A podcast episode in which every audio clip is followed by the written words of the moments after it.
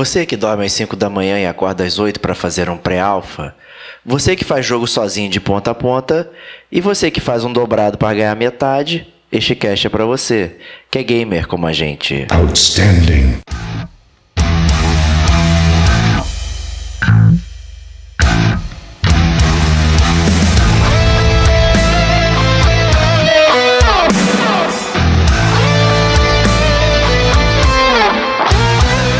Rodrigo Estevão, Sérgio Maquiara, Hugo Castro.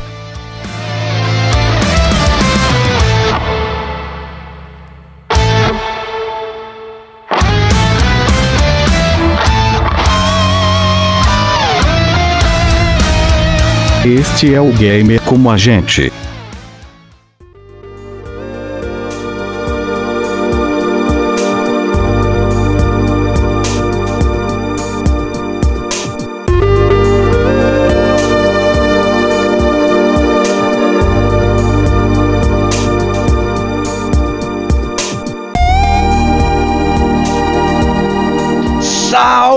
Salve, amigos do Gamer como a gente. Bem-vindos a mais um episódio do seu podcast favorito de videogame. Eu sou Rodrigo Estevão e nós vamos continuar a nossa jornada pela BGS. Né? Caso vocês não tenham escutado aí o nosso último podcast, a gente falou sobre uh, os blockbusters da BGS 2019, né? a maior feira de games da América Latina. A gente falou lá daqueles AAA, daquelas empresas grandes, né? Microsoft, Sony, Nintendo, etc., WB, os estúdios e tal. Demos uma passagem na feira, mas a gente aqui do Gamer como a gente, a gente gosta de é, também dá, dá, dá, assim um palco, né? dá um pouco mais de luz, dá um holofote especial para os produtores indie, né? principalmente é, aqui no Brasil, que a gente já sabe que é ainda mais difícil de fazer games aqui no Brasil do que lá fora. Né? A gente gosta realmente de, de dar essa oportunidade para eles. Né? Então é, já é uma tradição aí do Gamer como a gente, a gente fazer um podcast específico sobre os jogos indie da feira. Esse ano não vai ser diferente. Mentira, vai ser um um pouco diferente, né? Porque a gente sempre, na verdade, fazia entrevista e tal, essas coisas com os caras, anotava tudo direitinho, tirava foto do jogo e trazia isso para o podcast para vocês e falava sobre o jogo, né? É, dessa vez a gente fez até um pouco diferente, a gente vai fazer isso também, né? Que esse podcast vocês estão escutando, mas a gente também chegou a gravar algumas entrevistas em áudio né, com os, os, é, os, desenvolvedores, então vocês também vão poder escutar isso aqui né, né, na edição, a gente vai fazer o milagre da edição e vai botar aqui um pouco. Obviamente, lembre-se que foi uma gravação foi feita aí no meio da feira, a gente pode ter algum ruído externo e tal, é, mas tentaremos o melhor aí para limpar esse áudio e fazer com que tudo chegue cristalino aos seus ouvidos gamers lindos, maravilhosos. É isso. Bom, é, para aqui me ajudar nessa árdua tarefa, eu tenho é, dois braços direitos, olha só que maravilha. É, o primeiro deles é um métier já aqui do Gamer como a gente, Serginho Maquihara, seja bem-vindo de novo, meu amigo. Um alô a todos e vamos conversar um pouco sobre jogos indies nessa parte 2 da BGS 2019 e falar sobre a indústria indie com foco nas desenvolvedoras da indústria nacional.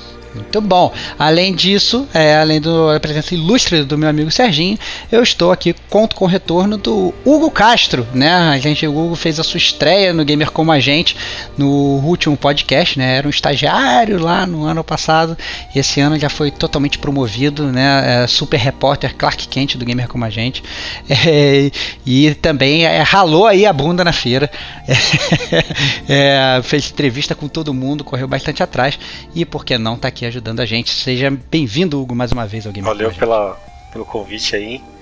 E foi uma honra participar do, do último podcast e, e uma honra também falar sobre a Avenida Indy, que na minha opinião foi uma, uma experiência diferente para mim, porque eu não tenho muito contato com o jogo indie e conversar com a galera me deu uma motivação assim de fazer um apelo para ajudar todo mundo ali, sabe? Foi, foi bacana contato com, com os desenvolvedores. É muito bom. Eu já. Eu, eu sempre falo, na verdade, que a, a Avenida Indy, né? E falar com os, os, desenvolvedores indies é sempre a minha parte favorita da feira. Né, acabou que, como eu só consegui praticamente metade de um dia, não consegui nem um dia inteiro, foi muito ruim por conta do trabalho e minha participação. Eu não consegui fazer essa parte porque eu acho que realmente você tem que dedicar ali um dia no mínimo, dois dias, se você puder, só para falar com eles, né? É, saber como é que os jogos foram feitos, saber das dificuldades, né, saber o nome do pai, da mãe, do filho, da criança. Você acaba se tornando amigo dos caras, né? Isso é muito divertido. Às vezes você reencontra os caras, os caras falam, pô, lembro que falei com você no ano passado. Nossa, isso é muito legal, né? Então, é, obviamente aí o Hugo e o Serginho vão fazer o, o né, às vezes aí vão ajudar a gente também nessa nessa parada. Dando um shout out também para o Rod Castro, que ajudou a gente também a compilar essas informações, para Kate, né, sempre presente, a Amazona do Gamer como a gente, que ajudou também a recolher as informações. E também deixar também um disclaimer aí que nós também faremos uma postagem no site né, é, do Gamer Como a Gente sobre a Avenida Índia, sobre as atrações da BGS. É isso. Bom, vamos começar, é, sem mais delongas, né? É, chega de introdução, vamos falar, é, botar, arregaçar as mangas aí e falar dos jogos indie da feira. É, começamos com o estúdio chamado Pink Array Games, que trouxe o jogo pra gente Crashers.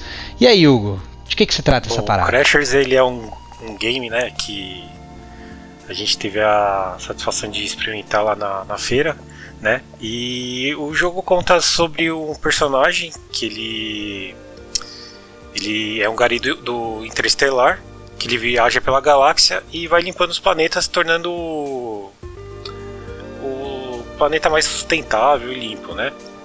E aí durante esse processo aí ele vai ele encontra refrigerantes mutantes, né? Por conta do, da sujeira que tem no planeta, aí alguns desses desses é, lixos eles tomam vida, né? Durante o jogo por conta do, da radiação e tudo mais. E, é, e aí a gente fez o teste do jogo, né? Aí foi legal o teste porque o jogo ele, ele tem uma inspiração assim de de é, acho que é Bind of Isaac, se eu não me engano agora, mas assim. Bind of Isaac, Bind of Isaac, ótimo jogo, cara, e, ótimo jogo, ótimo jogo. E Mega Man, né? Aí, segundo o, o, o Rafael Scuber, que conversou com a gente, né? Que contou a história do estúdio dele, né? Que é a Pink Ray Games. Contou que tava também o Brian Shepard, que é um, um, um artista gráfico do, do time deles, né? que assim o time do do desenvolvedores são dois brasileiros e dois americanos né que é o Brian Shepard e o Stefan e o Rafa Scuber que é brasileiro né que mora aqui em São Paulo. E tem mais um outra pessoa que eu não lembro o nome dele agora mas ele estava lá também no, no stand né. E cara vale destacar também que o jogo é muito legal né. Tem aí foi campeão do da Big, que é a Brasi Brazilian Indie Games, né? 2019, e vai representar o Brasil lá na Nordic Games, né? E é legal, cara. E vale destacar isso também. O jogo assim, ele não tem previsão de lançamento agora, a, perdão, não tem previsão de beta na, na Steam ainda. Mas a data de lançamento, segundo o pessoal, é entre maio de 2020, né? E o, o jogo é single player, a gente fez um teste lá. O jogo é single player, mas ele tem co-op local, né? Dá pra você usar um dronezinho lá para ajudar o personagem. O personagem ele é editável. Você pode editar, você pode escolher entre o, um personagem de gênero masculino ou feminino, né? Que é a Stella ou Ryan. E você pode padronizar o esquema de, de jogo, que é deixar ele com olho verde ou olho marrom, o que você desejar, entendeu? foi bacana a experiência com o jogo, porque além de, de, de, ter aquela diversidade de você ter umas mensagens sobre a importância de reciclar os jogos, né? Ou de reciclar, perdão. Reciclar, reciclar o, lixo. Reciclar o lixo, né? Aí cara, tem, tem uns jogos que são meio lixo, cara, que deveriam ser reciclados, cara. Mas a ideia foi interessante, eu gostei da ideia do, do, do estúdio de, de praticar isso, né? De de entreter com educação, né? Buscando entreter as pessoas com, com, com esse tipo de informação de reciclagem e, e, e outras coisas mais que tem no jogo. Conscientização, né? É uma conscientização social aí e Exatamente. tal, super legal, pô. Parabéns aí pro pessoal da Pink Ray Games. Vamos tentar aí escutar aí um pouquinho do que, que eles falaram sobre o jogo. Fala aí, Rafa. Oi, então a gente está aqui na BGS com o jogo Grashers, que é um jogo sobre coletar lixo no espaço. Então você joga como um gari interestelar e você viaja pela galáxia limpando a superfície de planetas e tornando o meio ambiente mais limpo e sustentável. Nesse processo você encontra vários monstros que nasceram no lixo e ganharam vida. Por exemplo, latas de refrigerante que pulam em cima de você, e o seu desafio é limpar o planeta enquanto você lida com esses desafios, esses monstros. A nossa equipe ela está desenvolvendo esse jogo, é nosso- primeiro jogo, e na verdade a gente se conheceu pela internet. Ah, então somos em quatro. Somos dois aqui de São Paulo, eu sou aqui de São Paulo, e também dois dos Estados Unidos. Então estamos aqui com o Brian também, Brian Shepard, que é o nosso artista. E eles vieram agora para a BGS para para ficarem aqui com o jogo com a gente. E na verdade, primeira vez dele no Brasil, tá gostando muito. E a gente está já há cinco anos trabalhando nesse jogo. E o prazo de lançamento, a gente está esperando lançar o jogo ano que vem para PC. A nossa inspiração sempre foi, a gente sempre, a gente gostava muito de The Binding of Isaac, que é um roguelike com uma ação bem rápida, bem forte. E a gente sempre gostou muito desse jogo, a gente queria fazer alguma coisa nossa, e como como primeiro jogo nosso.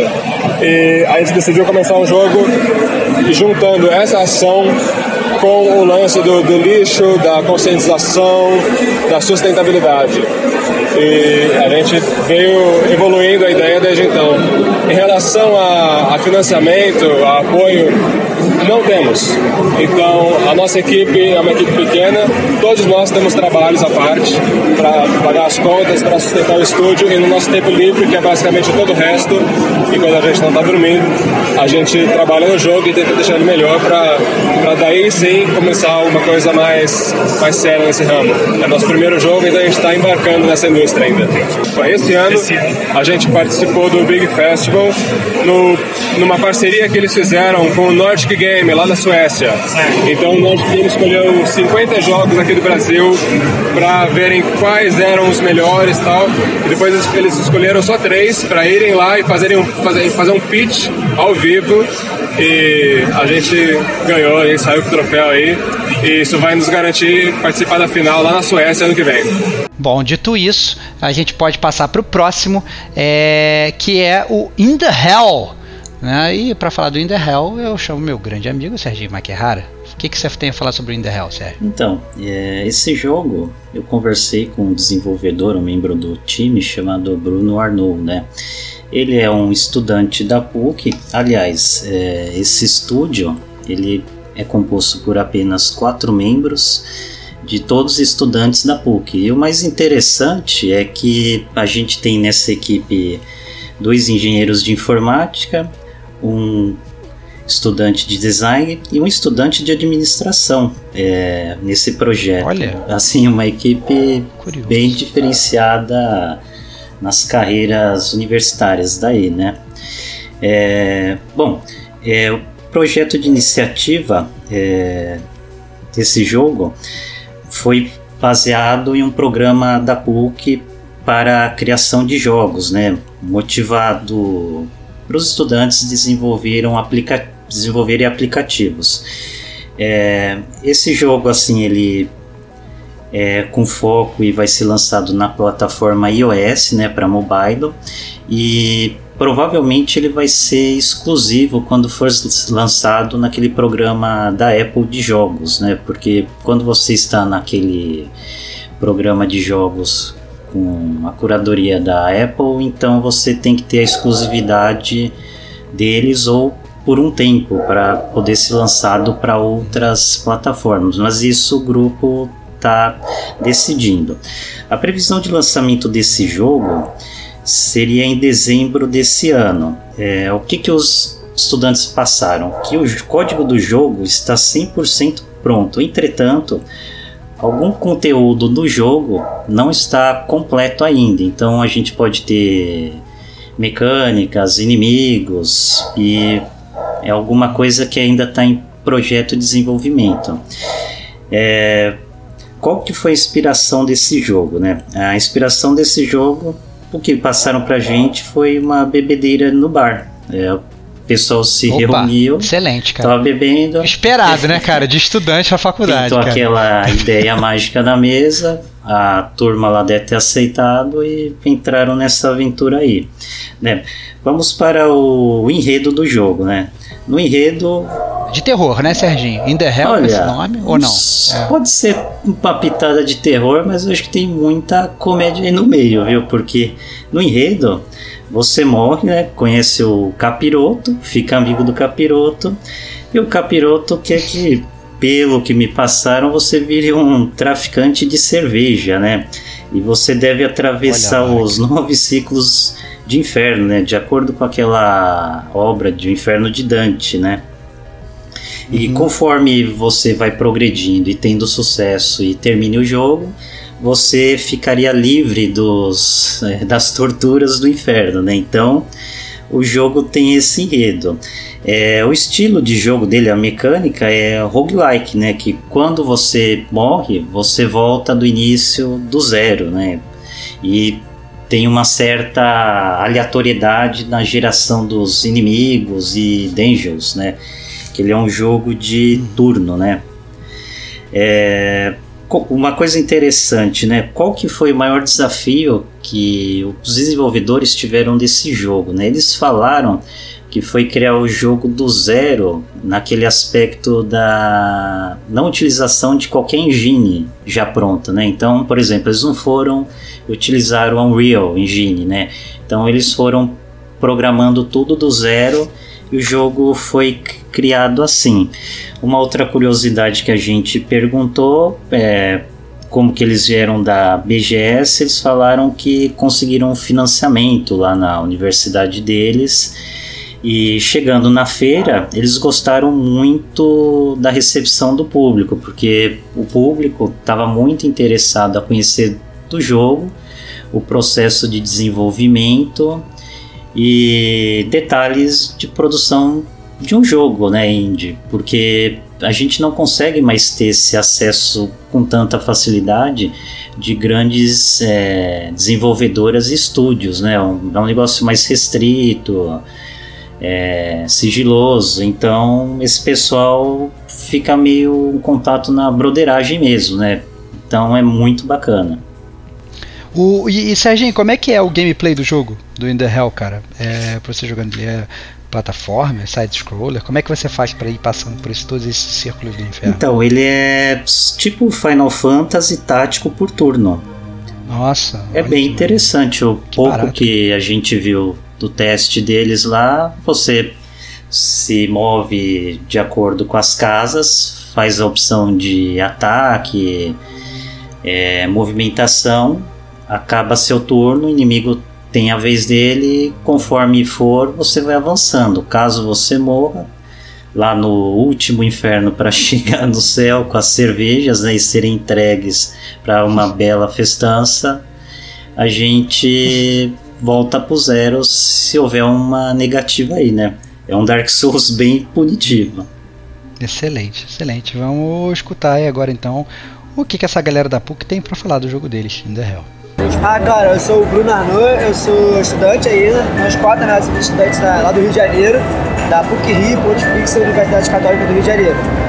É, eu sou estudante de design, temos dois estudantes de engenharia de computação, o Mark e o Rodrigo, e um estudante de administração, que é o Pedro Azevedo.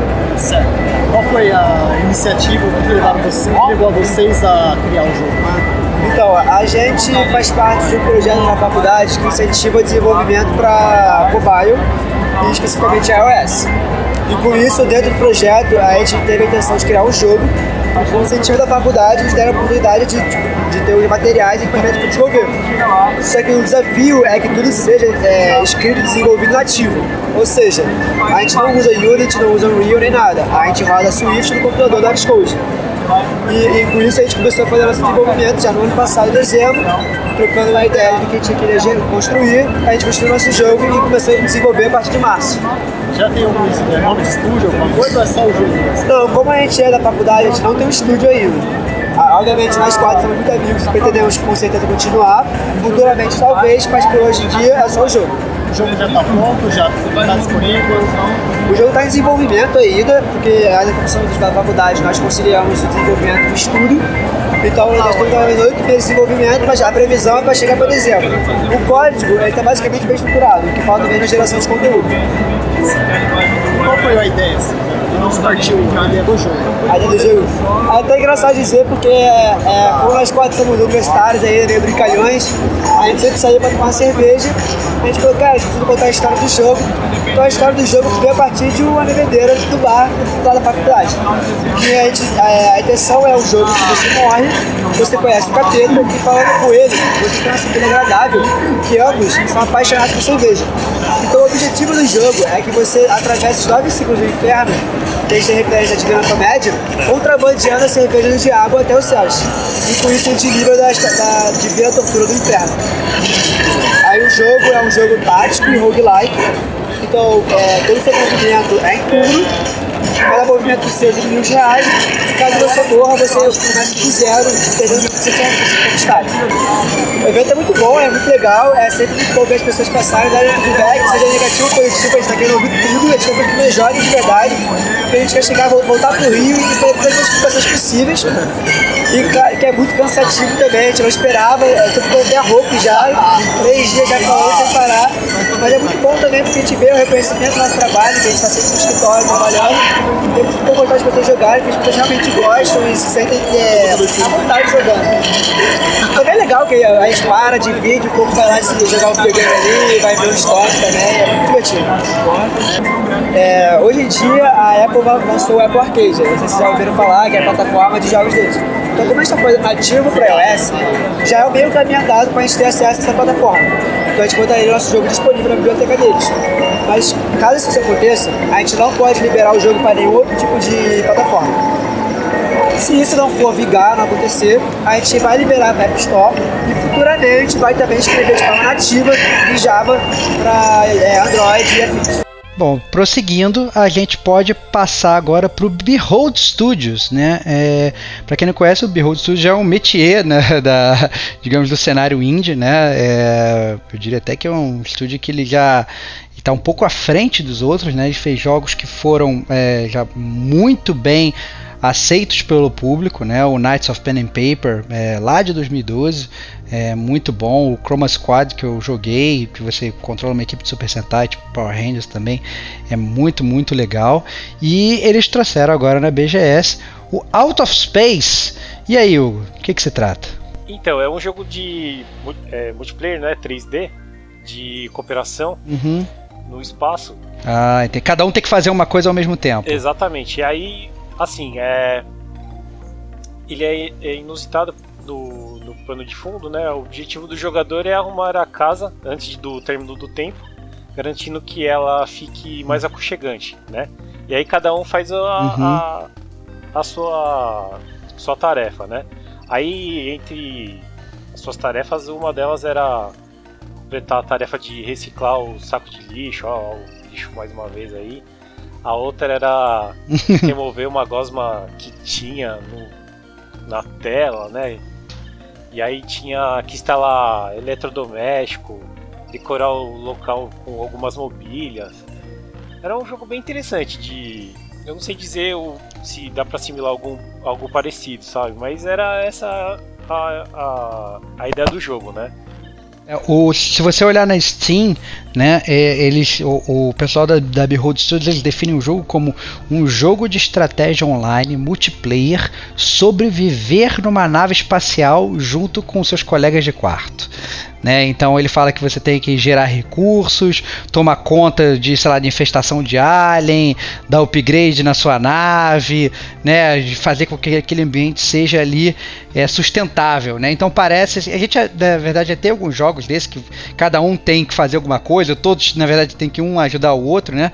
É, que você não consegue muito jogar sozinho, né? Você realmente você tem que ser um, é, jogar de forma cooperativa com seus amigos para poder sobreviver no espaço. Muito legal, muito legal. E eu sempre acho legal, assim, o pessoal da, da Behold Studios, é, diria para vocês até ficarem realmente com o olho aberto nesse jogo. É, eu, sinceramente, eu nunca vi eles fazerem um jogo ruim, né? Eles são um pessoal muito, muito, muito bom, né? E a gente aqui do Gamer Como a Gente é, é fã da Behold. É, o jogo, a Aerospace sobre se mudar para o espaço com seus amigos. Então vocês vão chegar numa uma espaçonave nova, que é uma casa para vocês, e vão ter que reconquistar essa nave da sujeira e dos aliens que tomaram ela ao longo do tempo. E aí a ideia é vocês irem liberando os quartos e botando energia em todos eles. É, o objetivo final do jogo é energizar e limpar a casa inteira. E ao longo desse processo usar de elementos de sobrevivência e estratégia, comprar itens, sinergias de elementos, de workstations e coisas assim, para fazer o processo ser mais eficiente, mais fácil para vocês. É, é basicamente um jogo de cooperação mais focado, é o Couch Co-op, só que mais focado em estratégia do que em ação e agilidade. Mas é esse o desafio aí. É, tive uma dúvida. O financiamento de vocês é feito Esse daqui foi pelo Ancine. É, foi, foi, foi o edital que saiu. Foi o primeiro edital do Ancine, acho que três, dois, três anos atrás. E a gente começou a produzir dois anos atrás, foi isso. É, mas normalmente a gente. Na na verdade não, dá, não, tem, não tem uma regra. É, o, o Knights foi 100%, não teve nem financiamento, né? A gente trabalhou de graça, o Knights. Aí o Knights financiou o Chroma. A gente fez financiamento coletivo também, é, mas a grande maioria do desenvolvimento foi financiado pelo próprio Knights. E aí depois o Galaxy já tinha publisher e já tinha um contrato um pouco melhor, então tipo, ele foi parcialmente financiado pela Paradox, que publicou o Knights. E só que aí eventualmente a Paradox pulou para fora do barco, assim, eles acharam que não valia a pena, a pena financiar o projeto. E a gente terminou o financiamento do Galaxy, enfim, é uma, uma loucura. Então o financiamento é, é o, é o jeito que der, basicamente. O que tiver disponível na hora a gente financia, é isso aí. E a equipe de desenvolvimento de vocês é toda aqui do Brasil ou tem alguma Totalmente Brasil, todo mundo de Brasília, na verdade. De Brasília? É, a gente tem, tem a equipe de áudio que é um mora em Manaus e o outro mora na Alemanha atualmente, mas os dois são brasileiros, sim. Brasileiros. É. E os dois a gente conheceu por esse por Brasília mesmo. Assim. De jogo, atualizados. o Modern Space, Modern Space, né?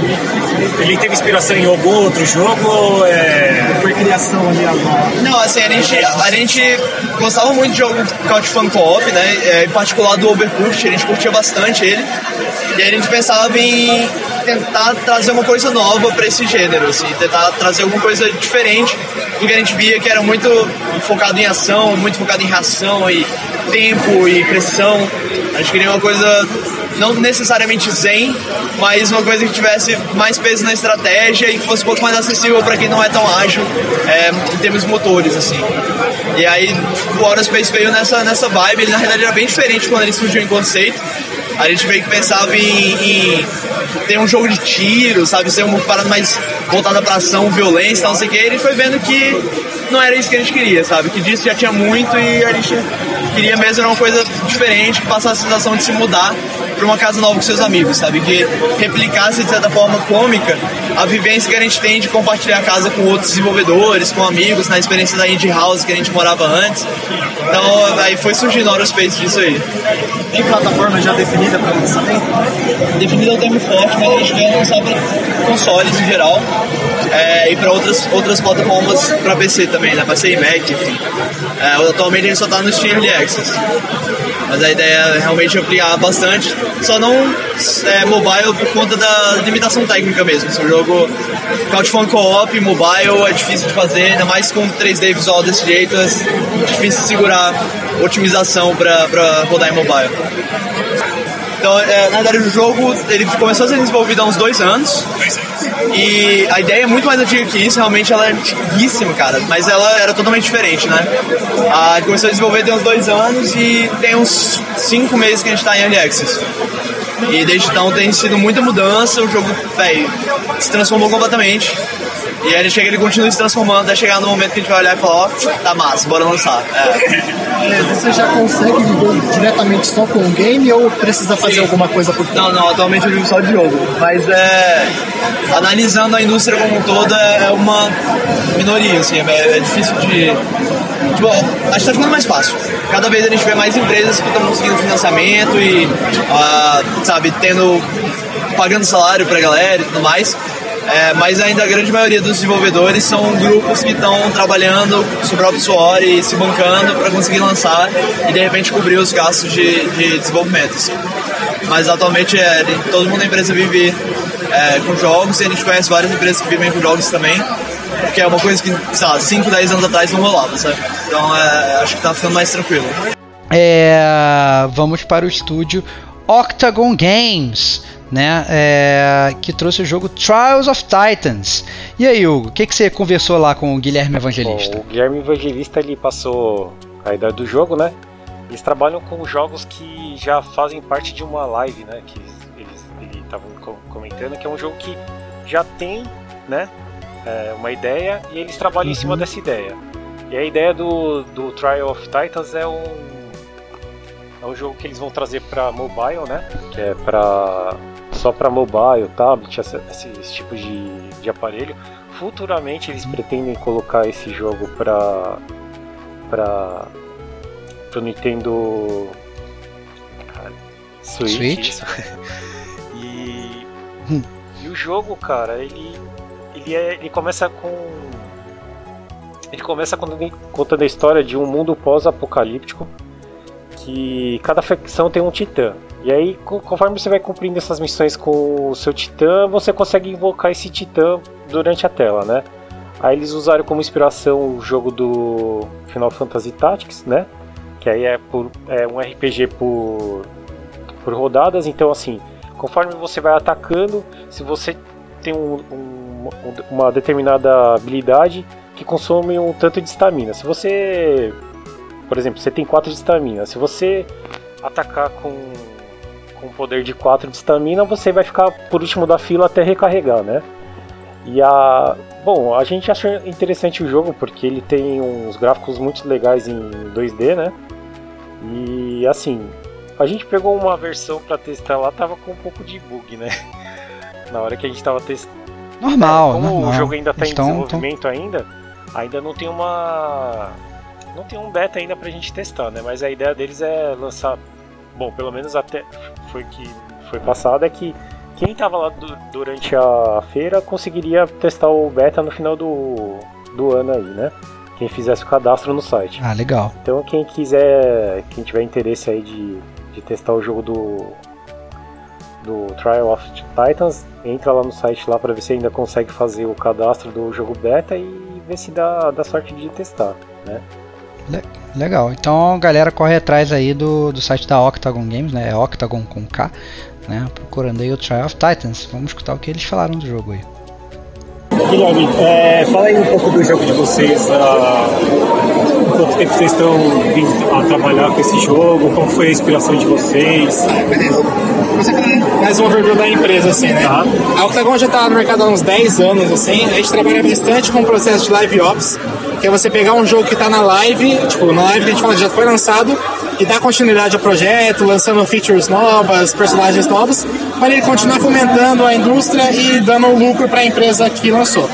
É, aí o Tri, isso é, é, a maioria dos nossos projetos são esses, que, por exemplo, a gente tem o Magic aqui na feira, que é uma parceria com a Wizards of the Coast, que é a D3Go, que, é, que detém os direitos do, do Magic the Gathering, que é uma adaptação do, do, do, do jogo do, card game para mobile de uma maneira mais casual e mais simples de jogar. Aí esse ano nosso cargo-chefe na, na feira está sendo of Titans, que é um lançamento próximo nosso, que é um jogo de RPG de turno. É, só reiniciar aqui. Ele é um jogo de RPG de turno, onde você monta sua estratégia e vai pra batalha.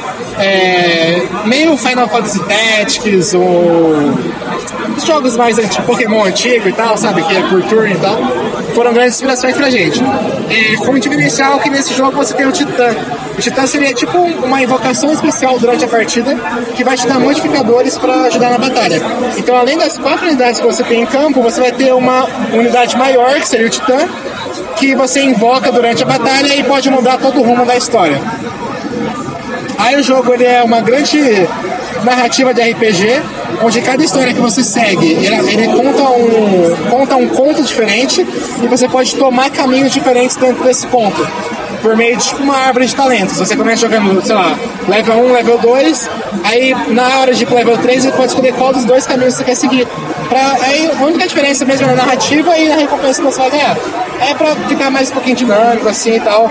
Um, um jeito de contar a história, assim, que a gente tá tentando trazer. Basicamente é isso, a gente tentou trazer gráficos. Desculpa. A gente tentou trazer gráficos bem diferentes no 2D, assim, com animações bem interessantes. Vou mostrar pra você aqui na hora que começar a partida. É, para tentar ver esse diferencial na, na arte, na música e tal. Trazer esse diferencial de um jogo mais com cara de console ou de um portátil pro celular e pro tablet, assim, sabe? É claro, a gente tem plano de lançar ele mais futuramente com Switch, com Xbox, mas de primeira instância é lançar para pro mobile, tablet, etc. A gente, final desse mês a gente tem esse beta que a gente tá dando pra galera da BGS. Você se inscreve pelo site e aí você vai receber no final do mês acesso pra gente coletar números e tal, pra ver tipo, onde a gente tá acertando, onde a gente tá errando, pra é, polir ele pro próximo ano, né? Corredores de vocês é todo aqui do Brasil ou tem gente de fora também? É tudo do Brasil, a gente tá localizado em Londrina, no Paraná. Tá. A gente tá com umas entre 40 e 50 pessoas, não sei o número exato, assim. É, para esse projeto a gente está trabalhando com umas entre 10 e 15, assim, eu não tenho certeza, é, de desenvolvimento, mas todo no Brasil. Algumas coisas, tipo vozes, assim, a gente contrata de fora, mas o desenvolvimento em si, programação, arte, a maioria é brasileira. Às vezes a arte a gente contrata de fora também, mas nesse projeto, se eu não me engano, são todos daqui, todos do estúdio. Bom, o próximo jogo da lista é o Eternal Hope, jogo do estúdio Double Hint. E aí, Serginho, o que, que eles falaram? Então, é, esse é um jogo que chamou muita atenção na feira, assim, numa primeira visita ali pelo corredor indie, que ele lembrou Limbo, né? Um jogo que foi lançado em meados de 2010. E aí a gente foi saber mais sobre tudo acerca desse jogo em desenvolvimento, né? Bom, o que, que a gente pode falar dele, né? Ele é um jogo que está há dois anos em desenvolvimento, né? A inspiração realmente veio de Limbo, Inside e Ori e Shield of Light. É, São jogos que, o- que o gamer como a gente gosta, É. cara. Isso aí já tô. Já tô ansioso. cara. Visualmente, assim, me agradou muito e pelo que ele me passou de roteiro, também tá bem interessante, porque uma coisa que ele foi bem enfático foi que ia ser um roteiro bem original e com identidade própria, né, e marcante também. É, a trilha sonora do jogo também era bem interessante, tava legal pro assim a atmosfera que o jogo passava. É, visualmente, o bonequinho lembra muito Limbo, né? Que ele é um bonequinho todo preto que você controla e com cachecol branco. Também ali eu acho que teve um pouquinho de inspiração daquele é, Journey, né? Que a gente controla um Uhum. bonequinho lá que vai tendo um cachecol que vai aumentando conforme você vai ficando com mais vida e tal, né? É, Do que, que se trata o enredo e história, né? É jornada do herói, né?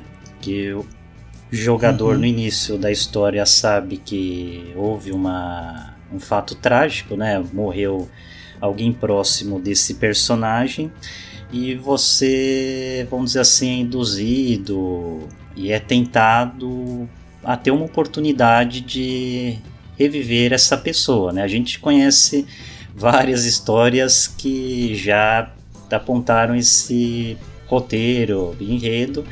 Assim, na minha opinião, eu acho que não vai dar alguma coisa boa, né? Ou pelo menos 100% feliz. Entretanto, os desenvolvedores falaram que tem tristeza, perdas é, e amor também aí nessa parada aí. Espero que só não seja a lembrança do amor perdido, né? do início do jogo. Mas é, a gente tem que ver a mecânica do jogo quando ele estiver pronto, né? A ideia de desenvolvimento Legal. desse jogo, né? Foi mais por desafio, né? É, são uma equipe de coritibanos de é, que foram se juntando, né? E tiveram essa ideia. Aliás, a ideia de produção do jogo é, foi difícil porque eles tiveram que conciliar, é, vamos dizer, certas ideias e assim referências que cada um tinha, né, para publicar esse uhum. jogo. Então, esse foi um desafio bom. É, plataformas desse jogo, né? É, seria para o Steam Xbox. Você já consultar o Steam, você já vê que o jogo está anunciado para abril de 2020. É, o que, que eles falaram? Que eles estão com uma campanha para arrecadar um pouco mais de dinheiro. Conforme essa campanha tiver sucesso, eles vão colocar algumas coisas que durante o desenvolvimento foram cortados e algum polimento a mais.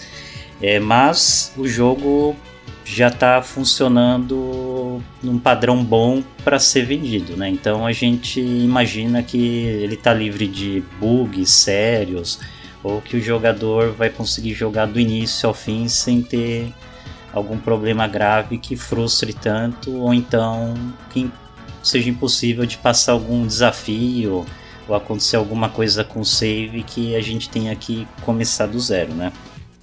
Legal. É, vamos escutar então o que o pessoal da lá da Double Hint falaram do Eternal Hope. O jogo aí é deles. Se apresenta pra gente. Meu nome é Júlio César Pereira, eu sou o programador do jogo Eternal Hope. Qual que é a sua inspiração do jogo? Pois é, a gente teve inspirações aqui. De, na verdade, a gente teve mais. Não chega a ser inspiração, mas foi referências, bastante referências inspiradas em Limbo, Ori, é, Shield of Light, é, jogos desse gênero, artísticos, 2D, que em algum dia também foram indies mas digo que a nossa é, inspiração mesmo parte de um roteiro próprio, não chega a ser inspirado em alguma história já existente. Mas sim, a gente se inspirou em alguns estilos artísticos desses jogos e, e a gente queria ter que não, não concorrer com esses títulos, mas a gente quer ser mais uma opção para quem gosta de jogo artístico, jogo que tem conteúdo, roteiro, principalmente nesse estilo 2D artístico. Então a gente, além de buscar essas referências, tivemos o, trabalho, sempre a preocupação de manter a nossa característica única ali, que é o nosso estilo artístico, o nosso sistema de pincelada feito à mão, é o nosso é, mecânica diferenciada para não ficar tudo igual, e principalmente na trilha sonora. E o nosso roteiro, a gente acredita que é o nosso foco e que a gente trouxe para a gameplay da BGS, é o roteiro do jogo, a jornada do herói, em que o player, a gente tenta criar uma afinidade entre o player e o herói da história. E do que se trata o jogo? Pois é, é uma história, posso dizer, um pouco triste, é, de amor, mas tem percas, tem, tem propostas ali decorosas da morte, posso dizer assim.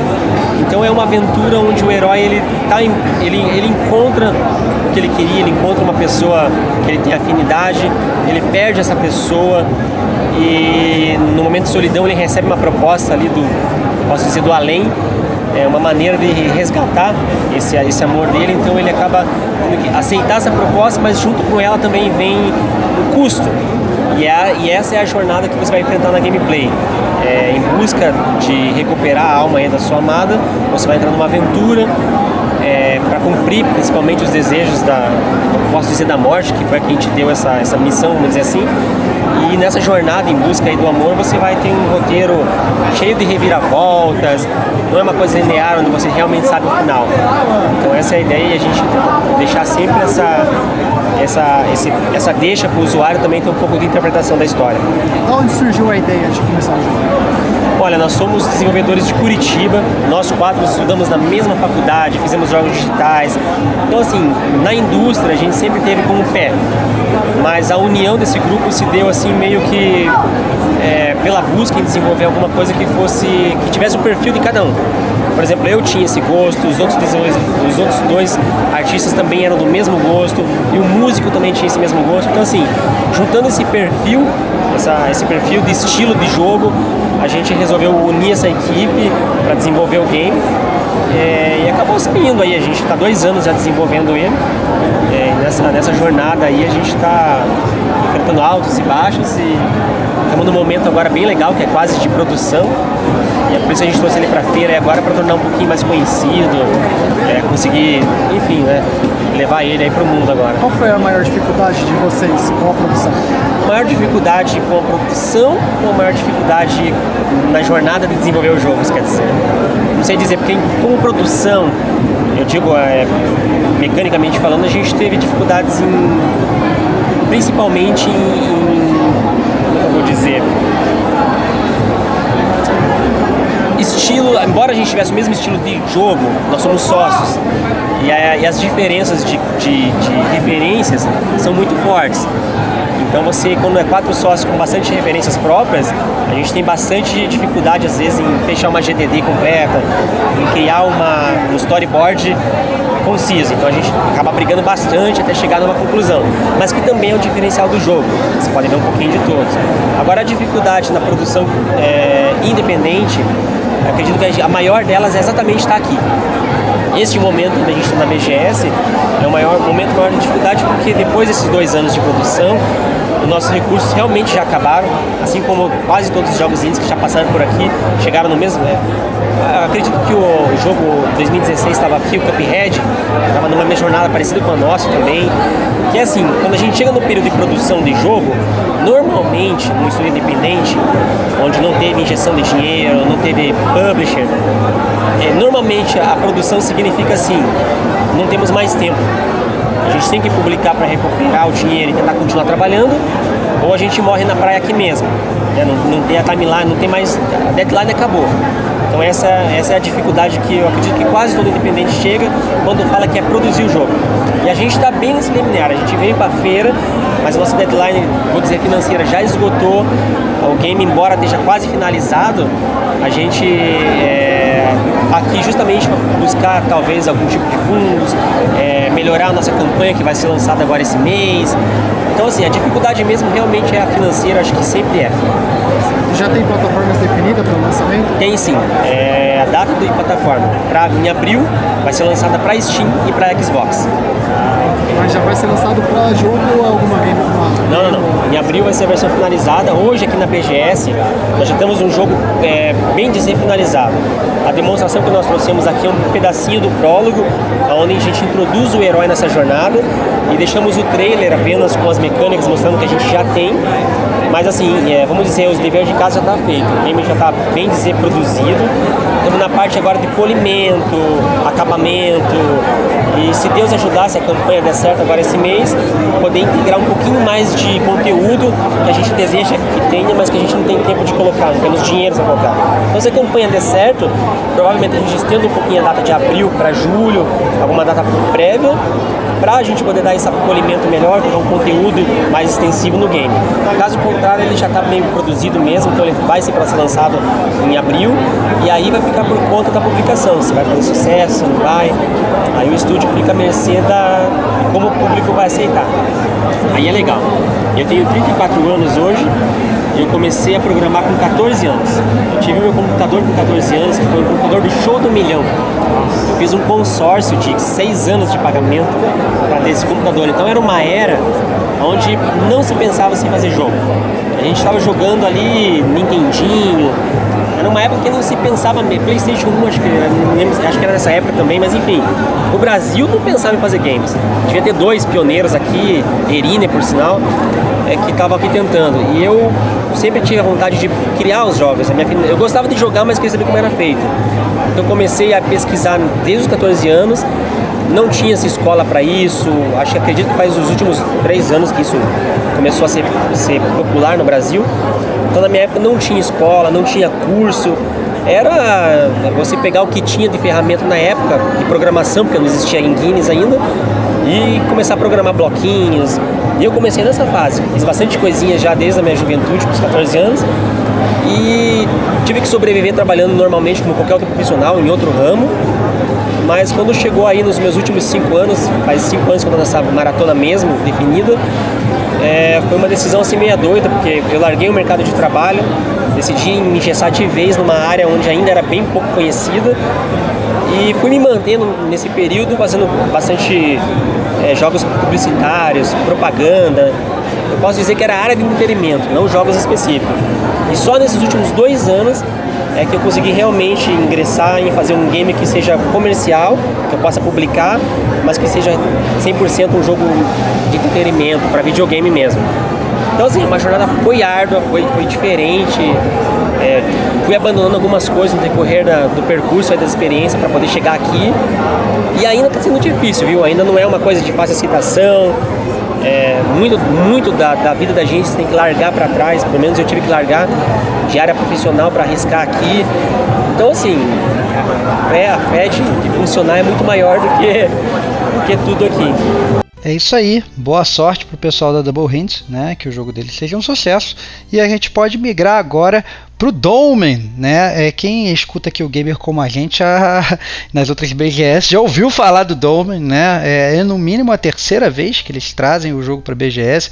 É, o pessoal da Massive Work Studio já começou a fazer. eu lembro que depois a equipe deles de, começou era gigantesca, depois a equipe deles diminuiu, depois a equipe deles aumentou de novo, né? Da última vez na última BGS é, eles tinham até uns vídeos cinemáticos com atores de verdade, uma super produção, né? Fazendo o Dolmen ficar muito robusto né, que era na verdade uma é, um jogo praticamente inspirado aí no Dark Souls e no Dead Space, né, fazendo uma mistura dos dois. É, e quem falou com eles foi o Hugo. E aí, Hugo, o que, que o pessoal da Domain, é, é, que, que o pessoal da Massive Work Studio falou sobre o Domain? Sai ou não sai essa pérola, cara? Tô ansioso. Vamos lá, cara. Então, o, agradecer aí a, a conversa com o Anchieta, né, que é um dos desenvolvedores do jogo, e o Pedro Bastos também, que, que ajudou na, na nossa entrevista lá. E eu, cara, falar do, desse estúdio aí que, assim, eu fiquei mega empolgado pelo jogo, porque ele se trata de um jogo que. De, uma, de um. Ele lembra um jogo que ficou. Vamos dizer. Ele ficou. Ficou esquecido, né? Porque eu, eu creio que não vai, não vai ter continuação, que ele é parecido com Dead Space, com Dark Souls e Mass Effect, né? Com a pegada já do, dos desenvolvedores. E assim, a gente jogou, fez o teste lá, que ele, é, ele é. Ele lembra um, um jogo de terror, né? No, que conta a história de um. De um. De um humano que foi. Que ele sai de uma.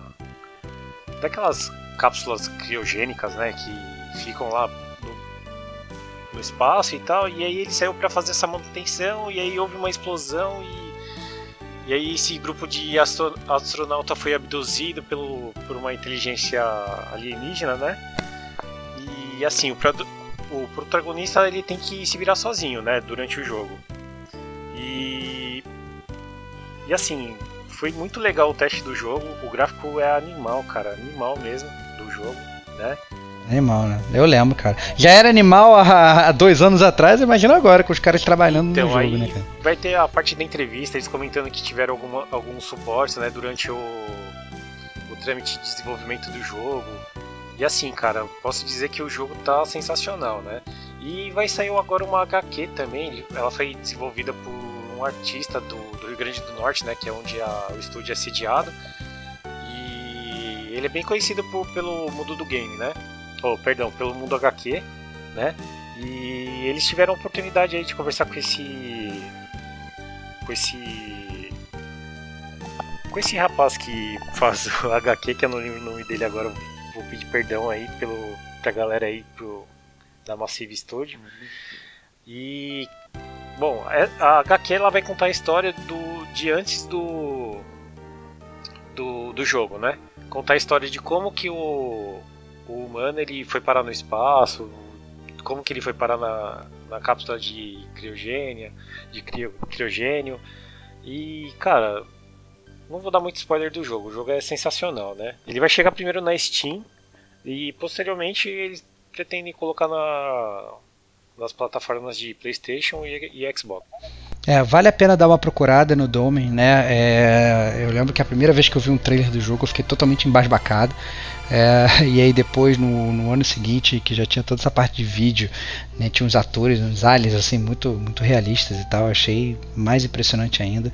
A gente costuma às vezes falar assim, ah não, é, estúdio brasileiro só faz jogo com gráfico ruim, né? Só faz jogo com gráfico passável, essas coisas assim. É um puta preconceito, a gente escuta às vezes o pessoal falar isso.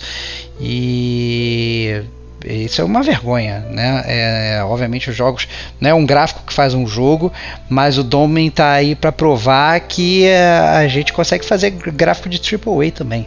Né? É um jogo muito legal, muito robusto e um parabéns aí mais uma vez pro pessoal da, da Massive Work Studios, né? A gente é, a gente está cansado de ver, na verdade, isso é uma coisa que eu lamento muito. Quando eu vejo que vem um estúdio super promissor na BGS, no ano que vem ele não está mais lá. Me dá uma tristeza que meu coração quase explode.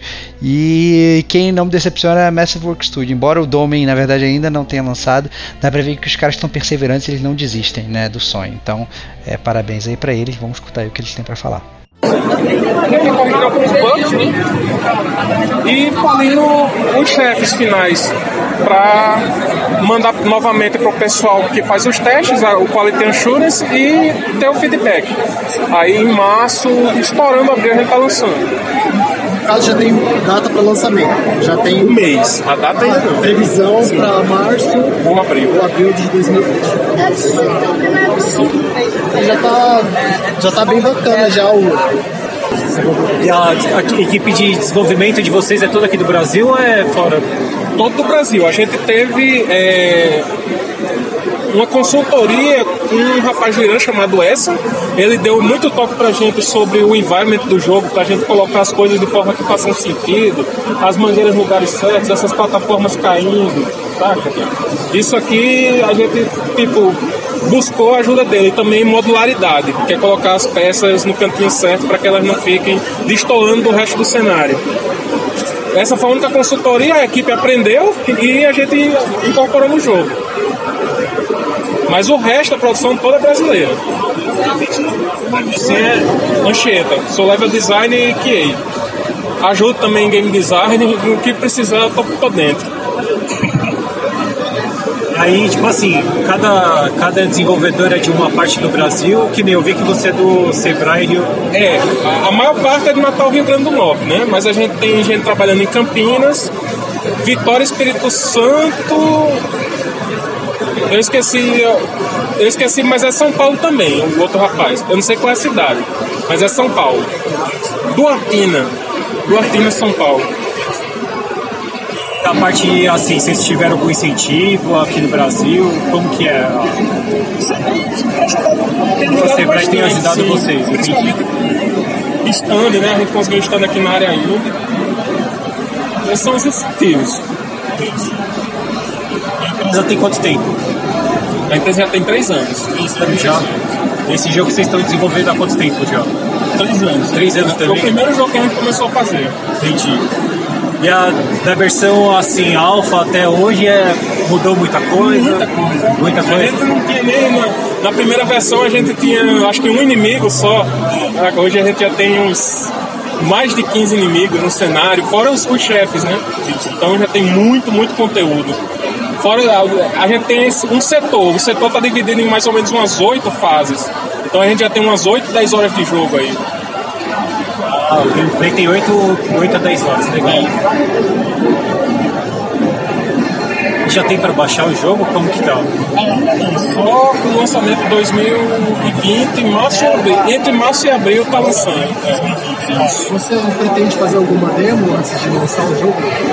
A gente tem a demo, mas é, é mais para o pessoal que participou do Kickstarter, né? Que ajudou no Kickstarter e eles dão o feedback pra gente, pra gente ajeitando essas coisas, os bugzinhos básicos e tal. Prosseguindo, a gente traz agora o Bloody Moon Game Studio, que né, é, é, raro a gente ver isso na BGS, mas às vezes acontece. Eles trouxeram não só um jogo, porém dois jogos para vocês. E aí, Hugo, qual foi a percepção do pessoal da Blood Moon? Bom, a Blood Moon eles, eles trabalham com, com jogos de, de terror, né? Suspense. E o que chamou a atenção foi o jogo Magnolia, né?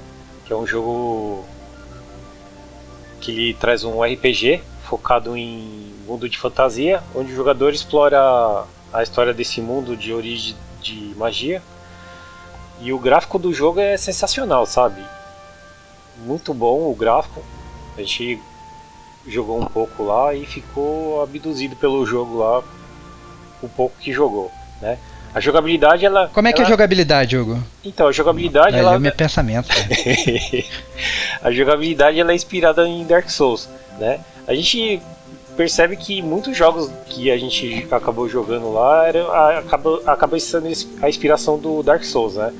Dark Souls eu acho que ia um leque de, de jogos aí com uma mecânica muito diferenciada aí, né? Embora seja parecido com o Dark Souls, a ideia do jogo ele a ideia do jogo é, cada, é trazer cada cada temporada uma DLC diferente, né?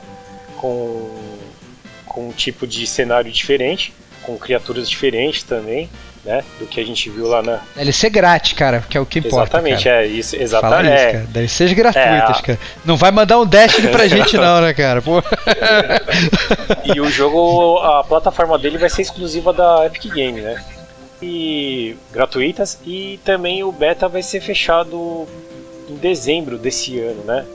Quem tiver interesse aí entra no site da Blood Moon Game Studios e faz o cadastro lá para receber o beta do jogo. Muito legal. Além do Bloody Moon, eles trouxeram também o Death Whispers. Exatamente. Tá certo? É, não, eu falei errado? eles trouxeram dois jogos, né? Um é o Blood, o Magnolia e o outro jogo também é o Death Whisper, que é um jogo totalmente diferente do Magnolia, né? Que é o carro-chefe do estúdio aí, que é um terror psico- psicológico situado em 1996, 10 anos de um acidente nuclear de Chernobyl, né?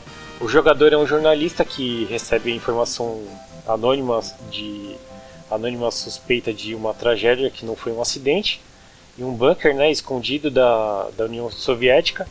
E esse jogador ele tem que coletar evidências com a sua câmera e descobrir realmente o que aconteceu durante o, o gameplay aí, né? Aí o algum dos elementos do gameplay é, é situado na, na Ucrânia com ambientação bem dark, né? Com placa de pichações e, e a gente viu lá algumas traduções em ucraniano também. E aí os desenvolvedores colocaram que haverá alguns combates durante o jogo, mesmo que você tenha que só coletar as informações com a câmera. E vai ter grande grande número de inimigos aí para você para você enfrentar durante o jogo aí. É, eu, quando você começou a falar do jogo, eu pensei que ele ia ser realmente como se fosse um Walking Simulator, né? Daqueles jogos que você vai mais andando, observando, né? Tirando foto e captando essas coisas. Aí depois agora você falou que tem uns inimigos que realmente até é... fiquei bem curioso, cara. É, não, não imaginei que fosse que fosse ser assim. Mas legal, né? Vamos ficar atento aí é, para os dois jogos do Bloody Moon Game Studio, não só o primeiro, Magnolia, como Death Whispers, aí que tem toda essa temática aí, né? Toda misteriosa, falando um pouco de Chernobyl. É, vamos escutar aí também, obviamente, o que eles têm para falar do próprio jogo. Quem é melhor do que vender o jogo do que eles? Comenta aí um pouco do, do estúdio de vocês aí, da, do jogo, como foi a inspiração do jogo. Nesse momento, a Bloody Moon Game Studio, a gente tem dois jogos. Né? Um jogo é de horror e o outro jogo é um RPG. Qual o nome do jogo? É, o jogo de horror chama Death Whispers e o jogo de RPG chama Magnolia Chronicles of the Nexus. né? Então, esses dois jogos a gente está fazendo na Unreal Engine e assim, os dois jogos a gente começou esse ano e o Magnolia a gente já consegue terminar ele para o final do ano e o, o outro jogo Death Whispers pro Halloween do ano que vem. né? Então a gente vai lançar um jogo de terror bem ali na numa época legal, né? na, na temática. E é assim, nesse caso dos jogos, a gente está pensando muito mais no público brasileiro, né? que às vezes não tem uma máquina tão, tão potente, então a gente quer fazer o máximo de qualidade possível, é, o mais leve possível. Né? Então, assim, por exemplo, esse é, esse jogo aqui que a gente está mostrando agora, o Magnolia, ele está numa, num computador sem placa gráfica. É, ele está rodando só no processador. E o jogo já está bonito pra caramba. Com o computador na placa gráfica, ele chega a 2K. Então, assim, a gente está deixando mais leve e fluido possível, com FPS, 60 FPS, às vezes até um pouquinho mais. Né? A gente quer trabalhar com esse tipo de qualidade. Foi a, a inspiração para fazer o jogo? É, nós temos um diretor de, de, de, de criatividade, o Kaique, e ele, ele sempre teve essas histórias na cabeça dele. Ele estava escrevendo um livro também. Esses livros a gente vai conseguir terminar é, em uma data próxima, né? Então a gente quer lançar os livros junto com os jogos ou um pouquinho depois. Né? E foi muito fácil a gente conseguir implementar a ideia dele para jogos, né? Essa ideia de, de terror e essa ideia de RPG, porque realmente assim a, ele tem uma mente incrível. Então assim são são histórias bem profundas com personagens assim com vários níveis né, de, de emoções de histórias e de backgrounds. Né? Então a gente está trabalhando isso muito e também nos próprios jogos a gente trabalha a leitura. É uma coisa, por exemplo, o jogo de terror, Death Whispers, uma das mecânicas dele é essa mecânica de leitura. A interação do jogador vai mudar de acordo com a leitura que você tiver. Se você acha um documento, alguma coisa diferente, interage com o objeto, às vezes o comentário ou sua interação com esse objeto vai ser diferente de outra pessoa que não leu sobre esse objeto, né, que não encontrou o documento sobre esse objeto. Então, assim, a gente está incentivando tanto a leitura dentro do jogo quanto a leitura fora do jogo depois que a gente lançar os livros. Todo aqui do Brasil ou tem alguém de fora? Hum, aqui do desenvolvimento é todo do Brasil, somos seis, né, comigo, seis pessoas comigo. E temos dois programadores, um leva design, eu sou das relações públicas e também sou dublador de um dos jogos. É, nós temos um administrador e nosso, nosso diretor de criatividade. Né? Então, juntando tudo, tudo isso, a gente consegue cada um assumir uma parte do jogo. Né? Cada um, por exemplo, eu mexo um pouquinho com áudio, é, o level design prepara toda, é, vamos dizer assim, a, a, arena do jogo, né? O que, que você pode interagir, o que você pode pisar. Os programadores mexem muito com a questão de IA, inimigos, né? É, comportamentos que o jogo vai ter e pedaços que as outras coisas vão ser aplicadas, né? Então, assim, cada um tem a sua tarefa e por ser seis pessoas, a gente trabalha demais. Né? Teve várias Dev Nights. Dev Night é que a gente passa assim, uma noite inteira desenvolvendo, sem parar, né? Sem dormir, sem parar, sem respirar, inteira desenvolvendo. Então a gente teve várias dessas para poder chegar aqui na BGS com um produto legal. Quanto tempo tem esse jogo? Desculpa, Magnolia? É, o, o Magnolia? O Magnolia a gente começou, é, se eu não me engano, em março desse ano. É, desse ano. E o Death Whispers um pouquinho antes, mas foi mais ou menos nessa época também. Mais pro começo do ano. Mas essa ideia de produzir dois jogos ao mesmo tempo? Foi uma coisa engraçada. É, a gente está pensando primeiro no Survival Horror, né? Porque a gente, a gente gosta assim, de deixar todas as ideias implementadas é, para implementar, né? A gente anota tudo, pensa nas mecânicas, conversa com os programadores. Ah, não, isso aqui é impossível de fazer. Ah, não, isso aqui já dá, né? Isso aqui vai ser legal. Então a gente anota tudo para poder fazer um jogo. E a gente começou o desenvolvimento do Death Whispers, né? E a gente foi mudando algumas questões, né? A gente primeiro tirou o combate, depois voltou com a ideia do combate, né? Então foi, foi um processo bem complicado. E aí a gente, pensando no produto, é, em questão de públicos e etc., a gente já tinha praticamente uma, uma história com mecânicas escritas, com coisas bem possíveis de implementar no livro que esse nosso diretor de criatividade estava escrevendo. E aí quando ele falou a ideia pra gente, a gente pegou assim pra ler e falou, gente, tem um jogo pronto aqui. Né? Então aqui está a ideia que isso aqui é uma mecânica, né? esse, esse aspecto aqui do personagem pode virar, né? a gente pode conseguir modelar, ah, esse aspecto aqui pode virar uma mecânica, um item, alguma coisa, pronto, vamos implementar. Né? Então conseguimos implementar muito fácil no jogo. Então acabou que não ficou um trabalho extra. Né? Ficou quase que uma consequência da produção do outro jogo. Apesar de serem jogos muito diferentes, né, a, o sistema de produção que a gente foi usando e a Unreal também que a gente usou nos dois jogos foram sistemas muito parecidos. Né? Então foi perfeito para conseguir implementar esses dois jogos. Quanto tempo o estúdio já está indo? O estúdio oficialmente tem um ano, mas a ideia do estúdio já tem três anos. Então a ideia, as conversas, e finalmente para a gente bater o pé e decidir falar, vamos fazer um jogo, né? Foram dois anos de conversas, dois anos de correr atrás do CNPJ e as questões mais burocráticas, para depois, no começo desse ano, a gente bater o pé e falar, vamos para a BGS, vamos fazer jogos. Esse é o primeiro ano de vocês aqui. Esse é o nosso primeiro ano. Tá. Com certeza não vai ser o nosso último. Já tem financiamento? Não? Já tem financiamento? Agora Ou já gente é tá- independente? Não, não, independente. Agora a gente está meio que sobrevivendo por doações, né? E até para vir aqui para a BGS a gente teve que vender umas rifas, né? Teve que se virar, então até agora não recebemos nada. Né? Então estamos aqui realmente para começar esse networking e a partir do momento que a gente lançar os jogos, a gente já tem um público que vai comprar esse jogo. Dito isso, vamos para o próximo, né? E na fila a gente vem agora para o estúdio Dark Phoenix, né? Que traz aí algumas coisas também, né, Ah, Serginho? depois de um combo do Hugo aí, vamos pro triple combo agora, né? Olha lá, É, cara. bom, é, esse estúdio ele trouxe para a BGS três jogos, né?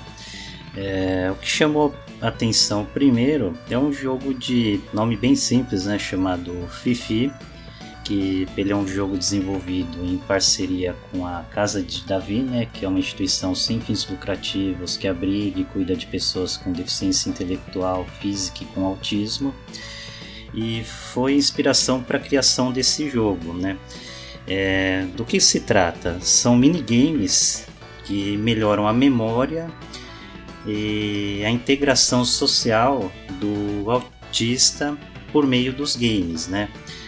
O jogo então ele promove uma melhor integração social e uma melhor é, comunicação entre o autista com as pessoas, assim, vamos dizer no modo bem básico, normais, né, sem ser portadores de necessidades especiais, né, sem querer é, rotular ninguém. É, ele é um projeto social, né, não teve participação financeira ou patrocínio da empresa, da empresa não, né, no caso seria da instituição Casa de Davi, né. E o projeto e o, perspectiva desses desenvolvedores é que esses minigames, né, e esse jogo Fifi, ele seja é, disponibilizado para outras instituições, né, então que ele não fique restrito apenas essa casa de Davi em questão, né, que ele torne-se uma ferramenta que pode ajudar e auxiliar na integração de pessoas com necessidades especiais. Né? É, o que, que a gente poderia falar dele? Eu perguntei a inspiração, né? A inspiração para a criação desse jogo foi que um dos desenvolvedores é, deste estúdio é, teve convivência com uma pessoa com autismo, então isso que foi aquela ideia ou aquela luz ou incentivo para a pessoa criar alguma coisa que ajudasse e melhorasse a integração dessa pessoa com autismo, né? É, o segundo jogo que a gente viu lá seria o Learning Plane, né? Que aí já seria um jogo de perguntas e respostas voltadas para empresas e treinamentos. Ele citou exemplo, é, ele citou exemplo, vai por exemplo, vai questionários de matemática com foco em física, em químicas, entre outros, né? E o último jogo, que aí seria um jogo mais com fins comerciais e carro-chefe dessa empresa, né? Para ter um aporte financeiro, seria o desenvolvimento desse Conspiracy Day. que é um jogo que é uma mistura de Metal Slug com Mega Man, né? Ele foi um jogo que ficou oito anos no papel para ser desenvolvido e está em desenvolvimento há seis meses, né? E o que eu tenho para falar desse estúdio basicamente seria isso. O que a gente poderia complementar, como basicamente todos os outros estúdios, é que esse estúdio é composto por seis integrantes, né? E que alguns integrantes, além de terem a jornada dupla que dificulta e atrasa o desenvolvimento de jogos, ou até infelizmente leva a acarretar ou não o lançamento desse título, tem aqueles integrantes do grupo que largaram o emprego e estão focado tudo nisso, né?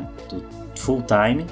E outros que infelizmente não estão trabalhando e então estão de cabeça nesse projeto daí. Acabam acabam se é, focando legal. É legal, é, a gente sabe que é assim que funciona, né? No, no Brasil, principalmente para os desenvolvedores indie brasileiros, né? É, tem que se virar nos 30, né? Trabalhar de manhã, programar de noite. Se está desempregado, tem que programar o dia inteiro e rezar para entrar algum cascalho, né? É por isso, inclusive, que a gente tenta fazer aqui esse papel para ajudar um pouquinho Sim. eles. E né? é... outro ponto que essa empresa já tem projetos é trabalhar também com os jogos voltados para daltônicos. Né? A gente vê até que tem alguns jogos que tem aqueles recursos é, de daltonismo, né? Até o daltonismo, ele, pelo que foi passado na entrevista, tem três tipos, né, de daltonismo e aí eles uhum. têm esse projeto de levar adiante. É muito legal. É, a gente vê que existe também essa consciência social, né? Obviamente a gente sabe que game é diversão, mas pode também ser é, um, um pouco mais aplicado para fins sociais super legais. E é bom a gente ver que a gente tem esse, é, essa vertente aqui no Brasil sobre isso. Né? É, vamos escutar aí o que o pessoal da Dark Phoenix falou sobre os jogos deles. Bom, meu nome é Anderson e eu faço parte do Dark Phoenix Studio. É, quais são os jogos que vocês estão apresentando aqui hoje pra gente? Ó, nesse nosso primeiro ano aqui na BGS, estamos apresentando Fifi, uh, Learn Play e Conspiracy Day. Fala um pouquinho pra gente sobre o Fifi. Fifi é um game voltado para a integração social do público autista. Nós planejamos é, trazer esse público para o mundo dos games e, e com a parceria com a Casa de Davi, que é uma casa que cuida desse público, a gente obtém informações sobre o, o grau, as dificuldades que um autista tem e a gente tenta implementar nos jogos para fazer com que esses autistas consigam desenvolver suas habilidades é, de uma forma um pouco mais rápida. Por exemplo, nesse jogo, Fifi, nós temos temos minigames que fazem com que o autista é, amplie sua capacidade de memória, de, de, identificar objetos. Já o Learning Play é uma bateria de, de perguntas e respostas sobre determinados é, assuntos. Por exemplo, matemática, física, química. E o nosso plano para esse jogo é levar para escolas, instituições de ensino, empresas que querem fazer treinamento com seus funcionários. Já o Conspiracy Day é um jogo que foge do nosso escopo, o escopo do estúdio, que é um jogo que é casual, que é, é mais voltado para poder a gente ter um, um retorno lucrativo. Certo. É, foi assim o tempo de produção do Fifi e dos outros jogos? Bem, o Fifi começamos há três meses, assim que a casa de Davi entrou em contato com a gente, dando, sugerindo a ideia, já que é a casa de Davi ficou sabendo que trabalhávamos é, na inclusão social de pessoas no, no mundo dos games. Bem, o Fifi foi em três meses, assim que começou a ideia do da casa de Davi entrar em contato com a gente O Learn Play já tem mais ou menos uns quatro meses, que surgiu junto com, ao mesmo tempo dessa ideia da Casa de Davi, em querer ajudar os autistas. E Conspiracy Day temos aí já uns seis meses, devido ao nosso estúdio ser um estúdio iniciante, temos poucas pessoas trabalhando conosco. Hoje somos seis, mas hoje aqui na BGS somos apenas quatro, incluindo três programadores, um desenhista, um modelador 3D e uma sonoplasta. Muito bem. Uh, seguindo adiante, a gente pode migrar agora para o Nostroid Game Studio, que vem trazendo um jogo que se chama Apostasy. Isso. É isso mesmo? O jogo se chama Apostasy. É... Primeiro contato que a gente teve com o jogo, a primeira coisa que a gente falou, mas isso é um Castlevania. Não, não é um Castlevania, cara. É um jogo totalmente parecido, mas assim, tem muitos detalhes ali que são particularidade dos desenvolvedores, né? Eles, assim, eles queriam fazer um jogo que fosse parecido com o Castlevania, o Symphony of the Night, mas o uhum. Eles deixaram essa essa ideia de lado e aí começaram a apostar num jogo mais na pegada mais Metrovania, né? Que é Metroidvania, perdão. Metroidvania. Isso, com elementos uhum. de RPG, né? É, o jogo ele tem uma pegada clássica medieval dark, né? E ele, ele procura falar muito de fé e porque a, a ideia do jogo é contar a história de um de uma chama negra, né? Que os deuses colocaram no, no humano e só que essa, essa chama negra ela não foi usada para o mal, ela foi usada para o bem, né? E aí alguns deuses ficaram irritados com isso e aí tenta a cada a cada ciclo dessa chama tentar deixar uma parte pro lado do mal, só que não, não tem jeito, não consegue. Essa chama ela fica pro lado do bem.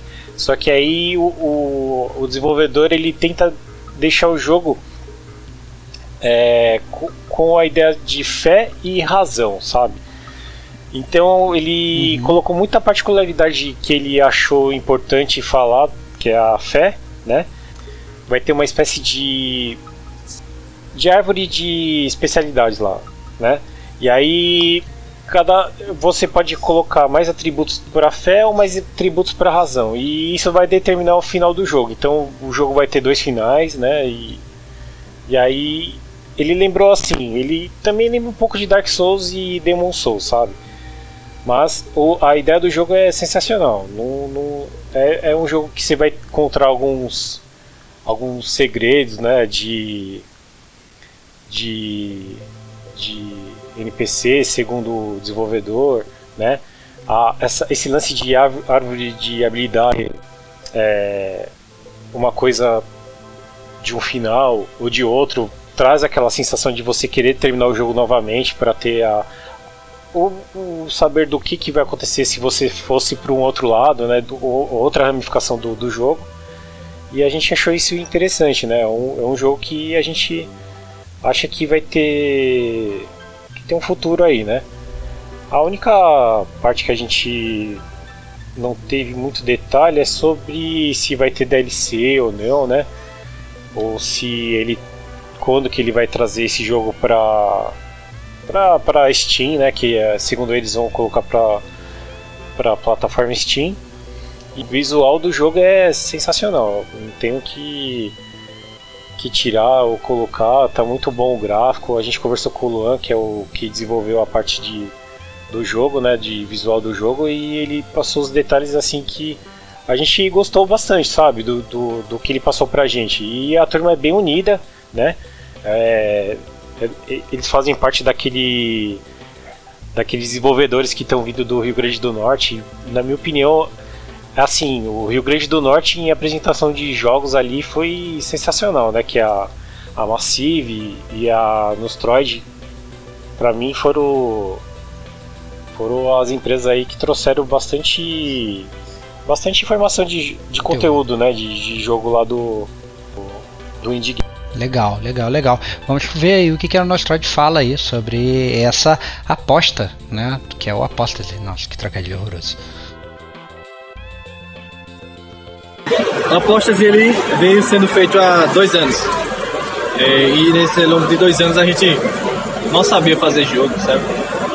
Mas a equipe ela se baseia muito na amizade. É, eu acho que uma dica para toda a equipe que quer fazer um bom jogo, se ba baseie seu projeto, seu, seu, seu esforço na amizade, porque vai dar certo. Tipo, se o, se o teu amigo que está no teu projeto, ele quer tanto quanto você, aquilo vai para frente. A gente não imaginava estar tá, tá aqui na BGS. Então, há dois anos a gente veio fazendo a Apóstase e é um jogo com inspiração em Castlevania, Metroidvanias e o Dark Fantasy que eu gosto muito. Eu tenho bastante inspiração em Diablo para fazer as artes do game e o meu músico também. É... A gente ainda não tem previsão de lançamento, mas quem sabe aí a gente for financiado, consegue fazer isso em menos de dois anos, um ano e meio. Certo. Por aí. qual seriam as plataformas vocês? É inicialmente no PC, Steam. Steam? É. Mas se rolar alguma coisa de, de alguma plataforma, algum, alguma coisa interessante Mas que a gente pretensão de lançar para console. É, pretensão é lançar para console também. Que, por exemplo, o Sebrae, ele, ele tava falando coxieta ali, né? É, o, tanto o Moldove quanto o Pirates e o Apostas, eles foram patrocinados pela Sebrae para estar aqui. O, a Sebrae, com a ajuda do PONG do Rio Grande do Norte, que é um, um grupo de desenvolvedores patrocinados pela Sebrae. E aí eles, ela ajudou a custear alguns, algumas coisas aqui do, do projeto. Daí eu, eu sempre quis fazer jogo, sabe? Sempre fui apaixonado, sempre quis fazer jogos.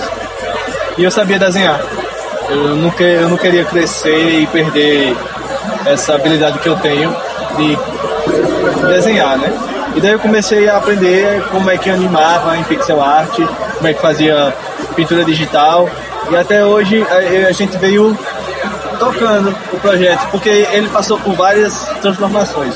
A aposto dele nem sempre foi assim. O, a ideia principal sempre foi ser um Castlevania, um Metroidvania? Bom, no começo eu pensei em fazer um fã, fã jogo do Castlevania. Só que eu disse, não, eu quero entrar no ramo, eu quero viver o que é, o que é fazer jogos. E daí a gente quis fazer um, um projeto original, com bastante inspiração, é claro, mas original, que fosse o nome da gente, sabe? E do que se trata o jogo? O jogo se passa no mundo de Forja. É, esse mundo ele foi criado por, por deuses e o Alec, que é quem você controla, ele tá na 13 terceira Era das Sombras. Ele é o sétimo é o sétimo usuário das Chamas Negras. É uma, entidade criada no início dos tempos por um, um, deus que ficou com inveja da criação dos humanos dos outros deuses. Então ele corrompeu um humano específico e colocou a chama negra, que é uma entidade era maligna. Mas aí no o primeiro humano conseguiu vencer essa entidade e a chama negra virou do bem. Então os o resto dos deuses acolheram essa chama e cada era das sombras que o, o deus do mal vem, o deus maligno, é, a chama negra pega um usuário para poder acabar com aquela era das sombras. Bom, é, dito isso, vamos para o próximo, né? Que é o um jogo da, do estúdio que se chama Beta Games Group, né? E aí, Serginho? Que pérola que o pessoal da Beta Games trouxe pra Opa, gente? Esse stand aí chamou bastante atenção porque o pessoal tava já apelidando o jogo de o GTA brasileiro, né? Criado do zero. Olha lá, Grande cara. responsabilidade. Olha. Olha aí, cara. É. 171? Tem outro significado, né? É o Código Penal. Mu- é Muito bom, cara. É, exatamente, mas o mundo, o- o- os caras já mandaram bem no nome, cara, já gostei. E aí, conta aí, como é que é o jogo, cara? É GTA mesmo? Funciona direitinho? Jogo Então, o robusto? jogo ainda está em fase de desenvolvimento, né? O que a gente viu ali, eles chamaram de fase alfa, né? É, tanto que eles conseguiram, pouco antes de estarem na BGS, um financiamento que eles lançaram, né, uma campanha. É, bom, o que, que a gente pode falar do jogo e da historinha dele de desenvolvimento, né? Ele começou a ser desenvolvido em 2010, muito tempo atrás, né? Uhum. E muito tempo. Em 2015, esse jogo ele foi recomeçado do zero, porque eles trocaram a engine dele, né? E aí a produção, uhum. assim, do jogo que a gente viu ali, na verdade a gente poderia falar que a parte gráfica e programação a gente conta de 2015 até o, a data presente. Uhum. É, a história do que foi passado pra gente, você controla o Nicolau, né? Ele é um morador de favela e ele tem um irmão que se chama Rogério, né? Que é viciado em drogas, ou Uhum. pelo que passaram, ele já foi viciado em drogas, né?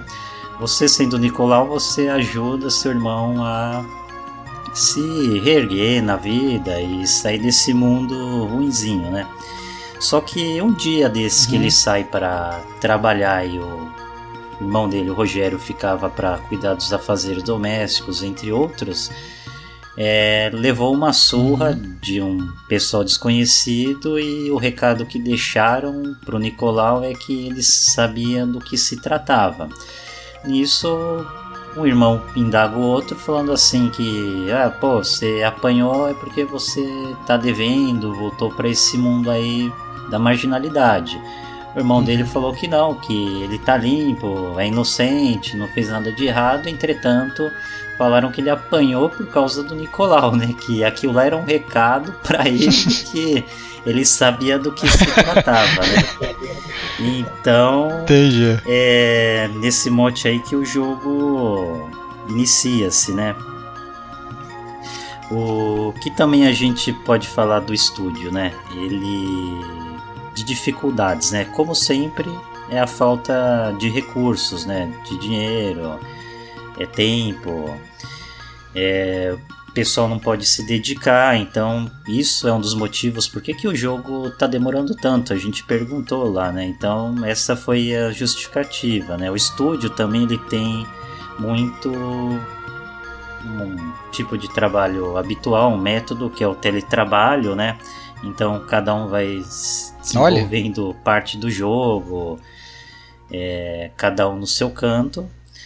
E o que que a gente também pode é, falar sobre ele, né? Que o beta dele está para ser lançado daqui a dois a três anos, né? Então a gente joga mais para frente. Acho que esse jogo talvez saia em 2021, 22, talvez. E não é a versão final, porque na versão final a gente perguntou onde que esse jogo é, se passa, né? Eles falaram que no momento do alpha é na região do Sumaré. E eu perguntei Olha. né, pro Rod, que participou também da nossa jornada lá de entrevistas, o que, que eles queriam colocar, né? O pessoal falou, "Ah, a gente quer colocar algumas regiões de praia, é, mais interiores de São Paulo e também é a capital, né? Eu sinceramente acho que é um projeto muito ambicioso, né? A gente torce para que dê certo. É, porque, por exemplo, lança uma base do jogo, conforme o jogo vai tendo aceitação e sucesso, e pelo que a gente viu já pelo burburinho ali da feira e até pela internet, esse público tá afim de ver esse jogo ver a luz do dia. Então começa com alguma coisa mais restrita e conforme for vai botando umas DLCs com preço legal, acessível e vai aumentando esse universo do game aí, né? Muito legal. É, então fica aí. É, vamos escutar aí o recado do pessoal do Beta Games Group falando aí um pouco sobre o 171. É, e aí galera, meu nome é Cleverson Vieira, eu faço parte da equipe Beta Games Group, uma desenvolvedora indie que está desenvolvendo atualmente o jogo 171. A minha função na equipe é designer e modelagem. Eu sou responsável por toda a parte dos desenhos, da parte de modelagem 3D, cenários, veículos e muito mais. Da onde surgiu a ideia de produzir o jogo? Certo. A ideia de surgir, de criar o jogo 71 foi justamente que a nossa maior inspiração para o jogo é o, a grande franquia né, de GTA, que é um jogo de mundo aberto no qual a gente admira bastante. E em 2010 a gente percebia que a comunidade gamer brasileira ela gosta muito de jogar um jogo assim com um ambiente daqui, ambiente brasileiro. E a gente percebia vários mods que eles criavam para colocar carros brasileiros, lojas entre outros. Então foi a partir daí que a gente teve a ideia de iniciar a produção de um jogo 100% brasileiro, totalmente do zero. É, quanto tempo já tem de produção? Certo. É, a- em 2010, né, que foi o início da ideia, a gente deu os primeiros passos. A gente começou a mexer numa- no Blender, né, que era a primeira engine que a gente usava para o jogo. Ele tem uma engine interna que era a BGE. A gente deu os primeiros passos, né. É, agora, quando a gente fez a migração de engine em 2015, foi a partir de então que a gente pode contar a produção do jogo. né? Ele foi recomeçado do zero para poder se adaptar na nova engine lá e a gente tem uma produção mais Conta um pouco da história do jogo pra gente. Certo, assim, eu posso dar uma sinopse básica para não dar spoiler do jogo, mas assim, o, o jogo você controla o personagem principal, que é o Nicolau. O Nicolau ele é um jovem morador de favela, ele mora junto com seu irmão, que é um ex-usuário de drogas, e que conta com a ajuda do Nicolau para poder mudar de vida e recomeçar uma nova, né, com a ajuda dele. O Nicolau, ele é o responsável por manter a casa financeiramente, né, sustentar, tra- trazer toda a parte de finanças para casa. E o irmão dele, o Rogério, ele cuida dos afazeres domésticos, né, enquanto o irmão sai para trabalhar. E certo dia, quando o Nicolau sai para trabalhar e volta para casa, ele vê o irmão dele todo machucado, arrebentado. E o- a primeira impressão que ele tem é que o irmão voltou a se envolver com o problema de novo. E critica ele duramente, dizendo que ele voltou a ser o mesmo viciado de sempre, que ele não teria mudado. Só que o Rogério responde a ele dizendo que ele poderia até ter errado no passado, só que atualmente ele estaria fazendo esforços para mudar e que ele não queria mais aquela vida. E ele diz também para o Nicolau que aquilo que ah, fizeram com ele, né, que bateram, aquilo ali seria um aviso para o Nicolau e mandaram dizer também que ele saberia do que se tratava. Nicolau, né, espantado com a resposta, busca confortar o irmão, dizendo que aquilo ali não passava de um engano e que iria ficar tudo bem. Só que o Nicolau vê, né, no decorrer do processo, que a, a- história não era bem assim. Então a- o jogo tem essa, esse mistério, né? Para uma desenvolvedora índia, assim, um dos maiores obstáculos é a falta de recursos, né? Porque para um jogo desse porte você precisa de investimento para que ele possa ser feito de maneira consistente e integral, né? E de 2015 é, até o, o 2018 mais ou menos, porque no final de 2018 a gente abriu uma campanha na internet para arrecadar fundos, para que a gente pudesse levantar o dinheiro suficiente para que a gente pudesse fazer a produção do pré-alpha. Né? Antes disso a gente trabalhava nos horários livres, porque cada um tinha um trabalho paralelo né, ao projeto. E como é que surgiu a ideia de montar o estúdio? Sim, é, o estúdio ele é remoto, né? ele é home office, cada um trabalha em- na sua casa. É, o idealizador do projeto é o Diogo Moraes, né? ele criou a ideia do jogo e ele buscou formar a equipe né, de maneira remota. Ele procurou as pessoas que atendiam as necessidades do projeto, procurou modelador, animador e assim foi montando a equipe. Prosseguindo, a- o estúdio da vez é o Red Sagui Games, né? Um nome muito curioso, né? O estúdio de games do Sagui Vermelho. E eles trouxeram um jogo que se chama Pirate Pillage, né? Uma pilhagem pirata. E aí, como é que foi a tua conversa com o João Vitor? Bom, a, a gente conversou com o João Vitor e a conversa foi muito bacana porque eles estavam empolgados pela primeira vinda aqui para São Paulo, né?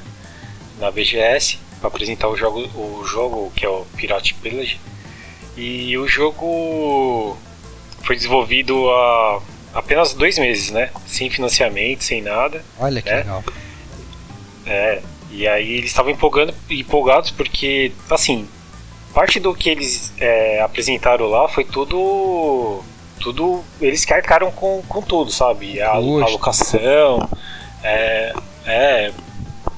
E aí foi, foi bem interessante porque, assim, o. Em poucos meses ralaram para apresentar o jogo, né? Eles são alunos da, da Universidade do Rio Grande do Norte também, que é aquilo que eu te falei o Rio Grande do Norte eles estão vindo em peso com, com o desenvolvimento de jogos indie, né? E a temática do jogo funciona com um sistema de turnos, né? É, você tem lá o, um tabuleiro onde você tem três ações básicas que é movimentar, atacar, pilhar, né? E coletar alguns itens, né? E o, o jogo que ficou para inspiração deles é o Final Fantasy Tactics, né? E a, a ideia era focar em um jogo multiplayer, né? Que com quatro pessoas. E foi bem interessante a, a jogabilidade do, do, do gameplay, né? A gente testou lá na hora e a gente ficou empolgado para ver aí o desenvolvimento do jogo, para ver se, se eles retornam ano que vem aí com, com algumas melhorias aí que eles esperam. É, eles informaram pra gente que receberam algumas, é, alguns feedbacks do jogo, né, que acharam interessante, né? E aí tinha lá um, um espaço lá para receber esse feedback e eles tiveram um feedback bacana do jogo, né?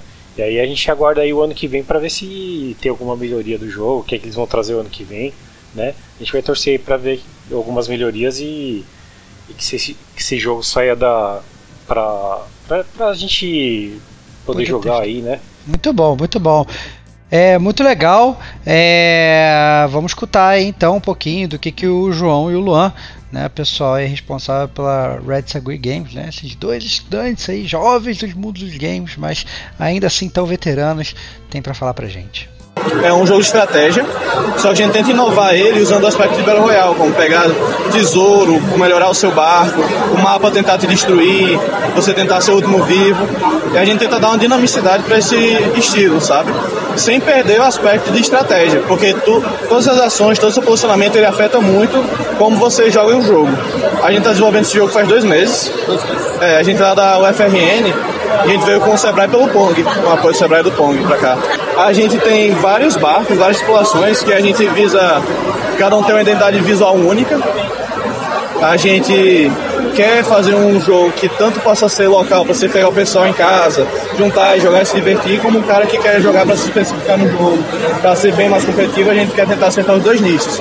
Porque assim, mesmo sendo um jogo que dá para ser casual, suas ações são muito impactantes sobre como é que você vai estar no jogo.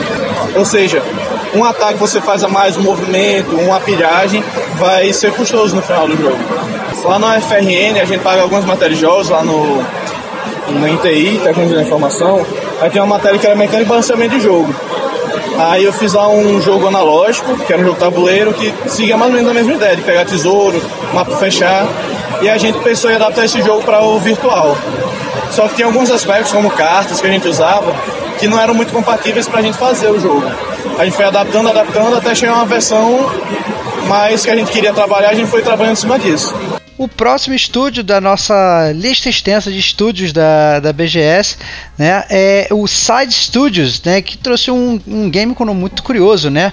O nome é What the Duck, né, obviamente fazendo aí um famoso trocadaralho, aí, um trocadilho com What the Fuck, né, que a gente está acostumado.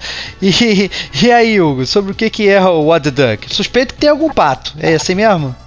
Então, na verdade é assim, ele é um jogo que, que a gente tem um pato como mascote, né? É, a ideia, segundo a conversa com o Felipe, era trazer a, esse pato, né, pro, pro, pro, pro jogo. E ele é um jogo que, que é de RPG, com algumas ações, né, de arte de anime, bem colorido, muito engraçado porque ele lembra ele lembra um jogo que a gente jogou muito muito tempo atrás que era aquele Busha Move, né? Uhum. É, que tinha algumas ações que você tinha que seguir de acordo com, por exemplo, para você para você desenvolver alguma habilidade, você tinha que ir no YouTube e olhar isso dentro do jogo. Você tinha que olhar o, o vídeo do YouTube para aprender aquela habilidade, entendeu? Uhum. É um jogo bem bacana, é bem diferenciado, cara. Achei muito legal. E e eles tem a ideia aí de, de passar o jogo para multiplataforma, né? Porque é um jogo muito bacana, né? Esse essa equipe aí da Size Studios, ele é um estúdio lá de Brasília, mas eles têm alguns, alguns é, integra integrantes que são do Amazonas e dos Estados Unidos também, né? Tem uma pessoa de fora que ajuda no marketing do, do jogo. E assim, eles foram é, para a BGS de ônibus contando a história desse pato, né? De como que que esse pato chegou. Cara, foi muito bacana a história do jogo. Eles contando que o pato saiu lá de Brasília. E aí esse pato ele foi fazendo algumas, algumas coisas dentro da BGS. Tem o, o Instagram do, do pessoal do, do estúdio, né? Que é, que é bem bacana dar uma olhada lá nesse, nessa história do pato. E, e assim, o patrocínio que eles tiveram foi da Ancine, né? Eles conseguiram lá uma Investimento da Ancine, patrocínio legal. da Ancine. Legal.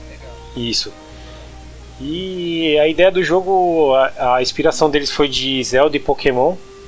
Você, dá pra ver isso na, na, na, na arte do jogo, né? Que, que a ideia de inspiração vem desses jogos.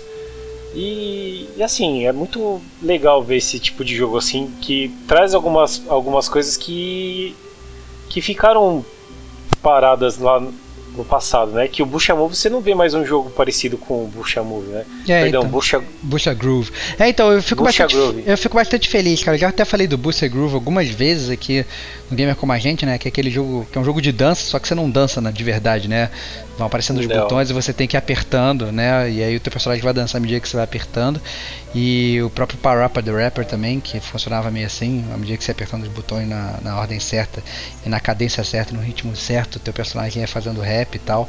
É, é um jogo, um, digamos assim, um, um segmento né, do mundo dos games que meio que caiu em desuso, mas que a gente gosta bastante, né, Hugo? Ah, sim, claro. É, traz essa nostalgia, né, de, de desses games a- que, bom, foi o início de tudo, né, que a gente não pode deixar ficar perdido aí. E legal que esse estúdio trouxe esse tipo de jogo à tona novamente. Muito bom. Vamos escutar aí o que o pessoal da Size Studios falou sobre What's the Duck. Ele é um jogo de aventura barra RPG de ação.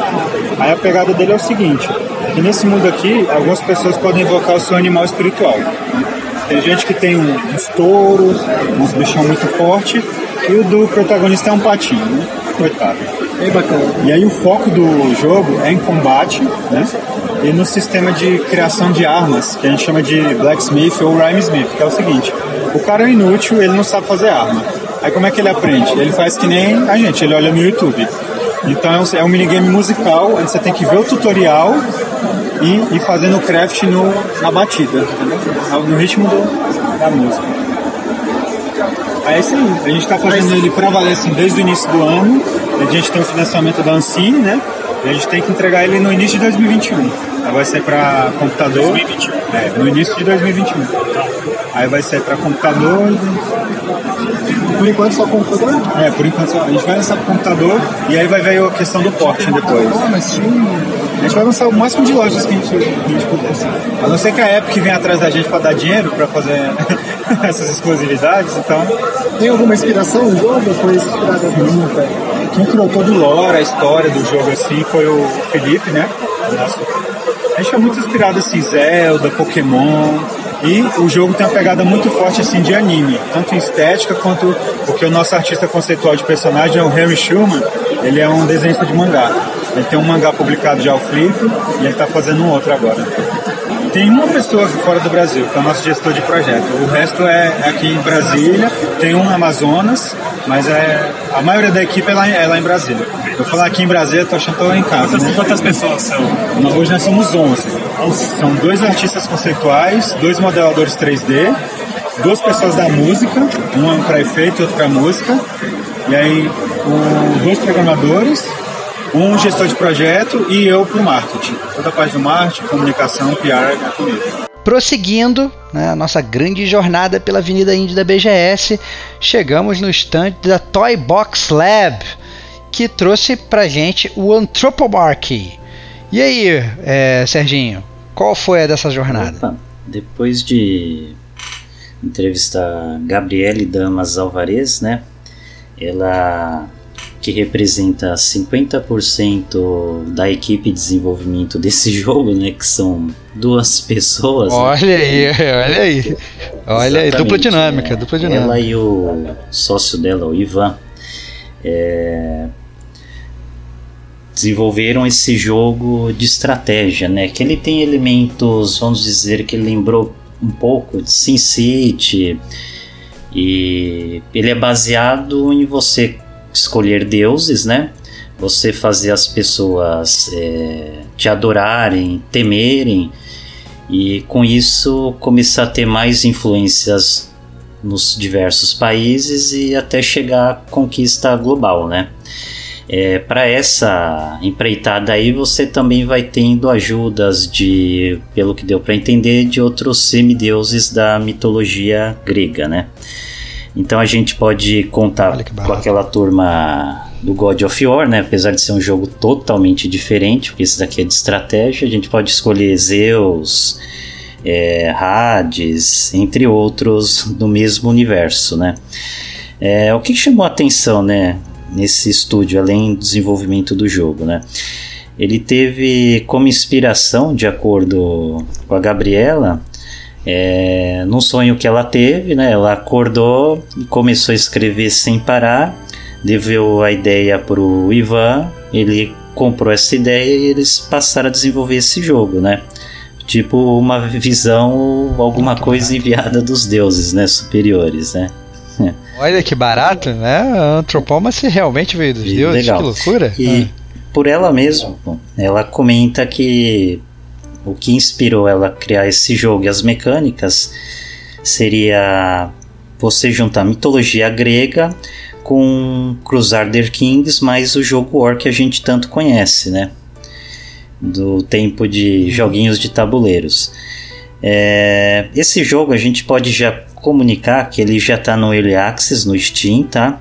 O preço dele na época da BGS estava 11 reais, baratíssimo. Olha. Atualmente eu fiz uma consulta aqui em paralelo tá 14,99 reais, né? Não são dólares. E quando esse jogo estiver pronto, que ele será lançado em breve, ele vai estar com preço full e aí ele vai passar a custar 20 reais de acordo com a projeção da equipe do estúdio deles, né? É, Então tem que aproveitar a promoção aí, né, pô? Comprar um pouquinho mais barato. Exatamente. Agora, algumas coisas chamaram a atenção né, durante a entrevista. Né? É, primeira coisa, a dificuldade, ela salientou que duas pessoas, né? Eles tinham que fazer tudo. Então, eles são vai, programadores, a direção de arte, música, tudo que você possa imaginar que tem dentro de um jogo. Se não era o lado A que fazia, o lado B tinha que compensar isso daí. Então, isso daí é algo que é, trouxe bastante desgaste, ou que foi a dificuldade grande do estúdio, né?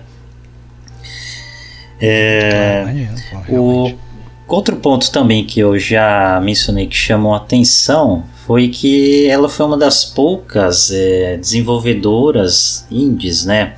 Mesmo no ramo indie da indústria de games, a gente viu poucas meninas e garotas lá participando é, do stand de exibição dos jogos, né? Então a gente assim alongou um pouco mais essa conversa aí, a gente fez algumas perguntas a mais e perguntamos assim se ela via um pouco de preconceito, é, se havia um pouquinho de assim aquela olhada meio de lado, com receio, né?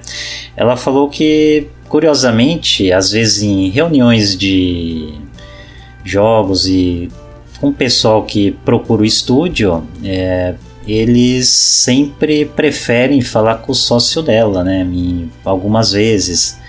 E até me chamou a atenção que, assim, seria uma grande discriminação, até mesmo questão de cumprimentar pelo que ela me passou na. Na, Nossa, que loucura. na hora da negociação, reunião, né? Porque seria alguma coisa do tipo. Ah, é uma mulher, né? Então quem tá fazendo tudo é o membro do sexo feminino, né? Então, assim, um preconceito bem bobo, né? Eu achei bem ridículo mesmo. Ela também falou que, por exemplo, ela gosta de jogar o Overwatch, né? Então, quando ela joga e descobrem que ela é menina, né? Ou joga com nick que dá para saber que é uma menina, o pessoal cai em cima matando, né? Quando descobre que ela é uma menina, né? Então achei que é uma coisa ridícula ainda que existe essa infantilidade, essa bestialidade aí, né? É, a gente fica bastante triste, né, quando a gente é, escuta esse tipo de coisa, né, que é nessa altura do campeonato é, né, a gente ainda tem esse tipo de tratamento né, discriminatório aí no, no, mundo dos games, é muito triste né, a gente ver isso acontecer com o sexo feminino, é, pelo contrário, as mulheres deviam ser exaltadas aí todas sempre muito guerreiras e uma pessoa ter, sei lá, que jogar com nick de homem, porque senão vai ser assediada, vai ser desprestigiada. É realmente. É, ah, isso daí também Mas, ela é... chegou a mencionar, né? Mas também o que eu posso também adiantar, que eu achei muito legal, né? A gente até apoiou, é que ela falou que para ela não tem diferença nenhuma e não afeta vai, o interesse dela no desenvolvimento ou do sonho de projetos dela, mas ela acha isso daí chato, né? É uma coisa que já não devia ter mais essa diferenciação. Exatamente. Bom, vamos escutar aí então o que o pessoal da Toy Box Lab falou aí sobre o Anthropomacy. É Gabriele, eu sou da Toy Box Web. Bom, esse jogo foi um sonho que eu tive, na verdade. A gente estava trabalhando, começando a trabalhar em outro jogo. Só que aí onde eu sonhei que tipo, tinha um deus invadindo a Terra, eu falei, nossa, mano, que sonho bizarro. Só que aí isso me deu uma ideia de jogo e, cara, eu acordei, fiquei pensando nele e eu saí meio alucinada escrevendo. Assim, eu escrevi 18 páginas à mão, com toda a ideia de gameplay e tal. Eu mostrei pro meu sócio, que é o Ivan, e aí falou, cara, bacana, vamos fazer esse jogo. Esquece que a gente tava planejando antes, vamos fazer esse jogo. Qual foi a ideia, assim? Inicial para, na verdade, a referência para vocês, a, que levou vocês a fazer um jogo desse tipo? A gente adora jogo de estratégia. E eu gosto muito de escrever. E um jogo de estratégia ele exige muito conteúdo, né? Bastante coisa para você ler e tal. E eu falei, cara, adoro escrever, ótimo, adoro mitologia grega, bora, vamos fazer. É, a mecânica dele é bem próxima de um Plague Inc. com um War, uma pitadinha de Crusader Kings. Acho bacana definir assim o jogo ele está em Early Access, ele já está disponível no Steam, mas ele já vai ser lançado na sua versão final dia 1 de novembro agora. Ele está com preço diferenciado agora? Está, está. Ele está com, inclusive, ele está com desconto de 20% pela BGS, ele está custando 11 reais. Isso. Depois desse período e o jogo tiver ele vai, provavelmente ele vai custar até uns 20 reais. É. Isso gente ainda não definiu. A dificuldade foi o desenvolvimento. É, acho que a maior parte do desenvolvimento, como nós somos em duas pessoas, cara, é, a gente fez tudo e às vezes a gente acaba deixando alguma coisa meio abandonada, tipo marketing, ou acaba não implementando alguma coisa que a gente gostaria, fazer um jogo um pouco maior. Mas entrar no Steam é, foi assim tranquilo, porque o Steam ele, você faz o jogo, você coloca lá. A gente colocou em fase de early access justamente para ter bastante feedback. É uma maneira de você ter testers dessa maneira, mais testers, além de vocês mesmo da empresa. E foi, mas foi tranquilo, o processo de colocar no Steam em si foi tranquilo. Então eu fiz a UI, eu fiz parte da arte, eu fiz o conteúdo, fiz responsável pelo gameplay. O Ivan também, ele fez a programação e parte do gameplay. Então, assim, é duas pessoas querem fazer tudo ao mesmo tempo e é muito pouco, e é, tempo, é pouco tempo, e é pouco braço. Essa é a maior dificuldade mesmo.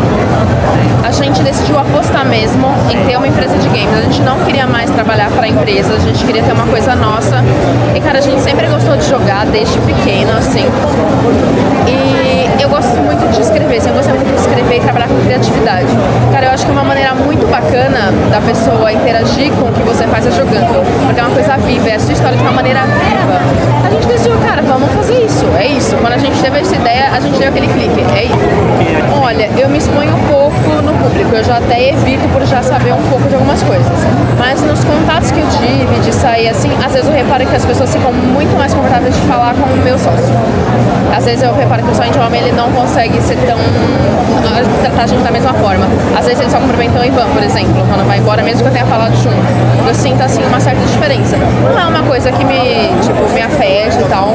É uma coisa que eu vejo que é chata, mas infelizmente acontece. E eu gostaria muito que isso mudasse. Eu acho que eles confiam mais, eles veem como uma pessoa mais responsável. Tanto que quando ele fala que eu sou a game designer desse jogo, a galera fica até meio, sabe, assim, espantada. Dá uma mudadinha assim no olhar. Às vezes não é com todo mundo, mas às vezes acontece. Joga Overwatch. E eu tenho um nick que obviamente dá pra ver que eu sou mulher.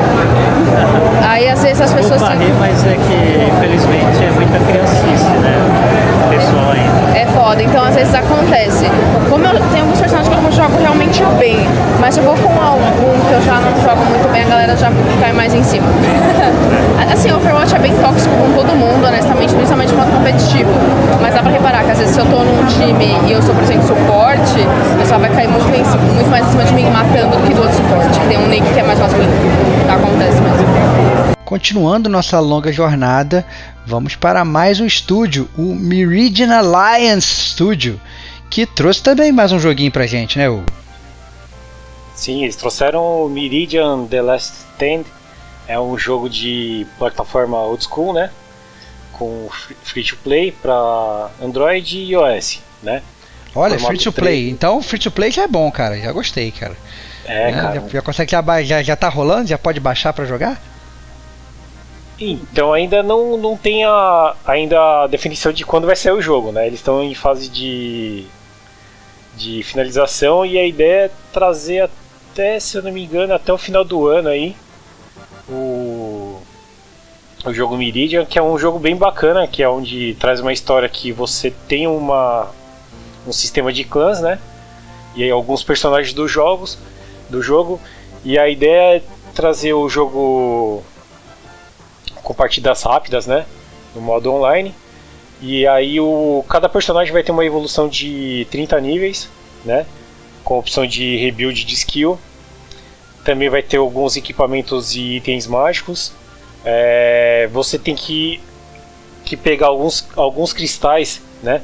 Que tem durante essa essa essa essa, essa gameplay. E aí jogam dois contra dois ou três contra três, né? Durante esse essa partida.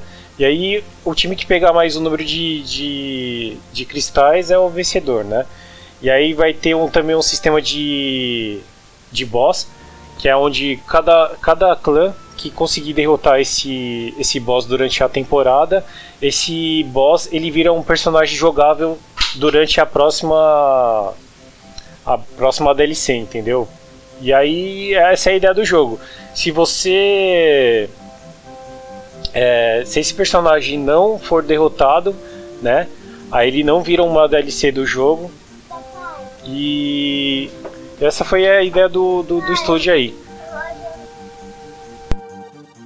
Então é isso, né? O, o pessoal do The Meridian Alliance Studio falou um pouco sobre o joguinho deles, né? Que foi o Meridian Last Stand. Vamos escutar aí. É, a gente veio trazer o Meridian, que é um jogo pixel art para celular, multiplayer. Tá? Nossa ideia é a gente ter partidas cooperativas e competitivas. Tá? Em, cima, em cima tudo de uma história. Tá? Então assim, é, toda coisa vai, vai é, passar por uma história. Então a, a história vai avançando, os objetivos vão avançando e as coisas vão acontecendo, tá? Então, por exemplo, a primeira temporada é, os, os heróis vão se fortalecendo, os jogadores fortalecendo e tem que enfrentar um boss. Se esse boss vencer, vocês conseguem curar o rei do reino e ele vira um personagem jogável. Se a comunidade não conseguir vencer o boss, o rei morre e ele vira o inimigo da próxima temporada. E, e aí por aí. Então as, as temporadas vão acontecendo, vão se desenvolvendo com o que acontecendo nas anteriores. Inclusive liberando heróis novos, tá? É, a gente vai ter esquema de clã, esquema de friends, compra de itens, compra de heróis, tá? Hoje a gente tem oito heróis, cada herói hoje tem três builds. Então, por exemplo, nós temos um ninja que ele é uma build que ele é mais rápido, uma build que ele dá mais dano, tem uma personagem que é uma sniper. Então, numa das builds, quando ela tá na pose de sniper, ela fica invisível, você poder fazer tocar com os inimigos. Então, a gente tem um personagem que é um paladino, ele tem uma build que ou ele cura mais, ou ele protege mais os, os aliados, ele afasta os aliados para proteger os aliados. Então a gente tem, é, tem essas dinâmicas de, de jogo. A inspiração a gente, a gente misturou um monte de coisas que a gente gosta, né? Nós temos, somos mais das antigas, né? A gente pegou coisas que a gente gosta antiga, que é Mega Man, Castlevania principalmente, uma referência muito grande pra gente. A gente quis aplicar coisas novas, que é o multiplayer online, multiplayer competitivo, é, essa coisa de compra de itens, jogo free to play, nosso jogo a gente quer lançar inicialmente free to play, tá? Então você comprar, você pode comprar skins, pode comprar itens para você usar no jogo. É, e por aí. Você poder realmente customizar o seu personagem. Que é uma coisa bem atual. A gente pretende nos próximos meses lançar um beta aberto. Tá? A gente passou por um, por um alpha fechado, fez alguns testes de mecânica mesmo, tá? De matchmaking, é, escolhendo né, onde hospedar, essa, essa coisa toda, né? E daqui uns meses, espero que uns poucos meses, lançar um beta aberto, tá? Pra galera poder realmente testar, testar em massa outros países, né? A gente pretende localizar ele em várias linguagens também, pra poder a galera é, ter vocês. O próximo jogo da fila é, é The Cube Man, do Vortex Games né? A pequenininha aí, uma, um estúdiozinho brasileiro pequenininho. Fala aí, Hugo, o que, que você achou do Vortex Games? Eu vou falar que esse jogo aí deu vontade de quebrar o controle, cara. É um que isso, difícil. cara? Que isso, Juro, cara? cara, ainda Mas... falei pro. Que isso? Mas deu vontade de quebrar o controle porque o jogo era não, ruim? Eu, ou porque o jogo era não, muito bom, cara? Eu tava conversando com, com o Lucas, que é o, o desenvolvedor do jogo, né? Uhum. E aí Cara, é um jogo muito difícil. Né? Ele lembra muito é, aquele Cuphead. Uhum. E aí eu tava testando o jogo, eu falei, cara, esse jogo é um jogo para você quebrar o controle, porque é muito difícil, bicho. Ele, não, mas a ideia é essa, Hugo. A ideia é você ser desafiado e tentar passar o mais rápido com o cubo. Por quê? A ideia do, do cubo, ele, ele, ele tem uma mochilinha lá que a ideia é ele salvar os, os amigos que estão presos, entendeu?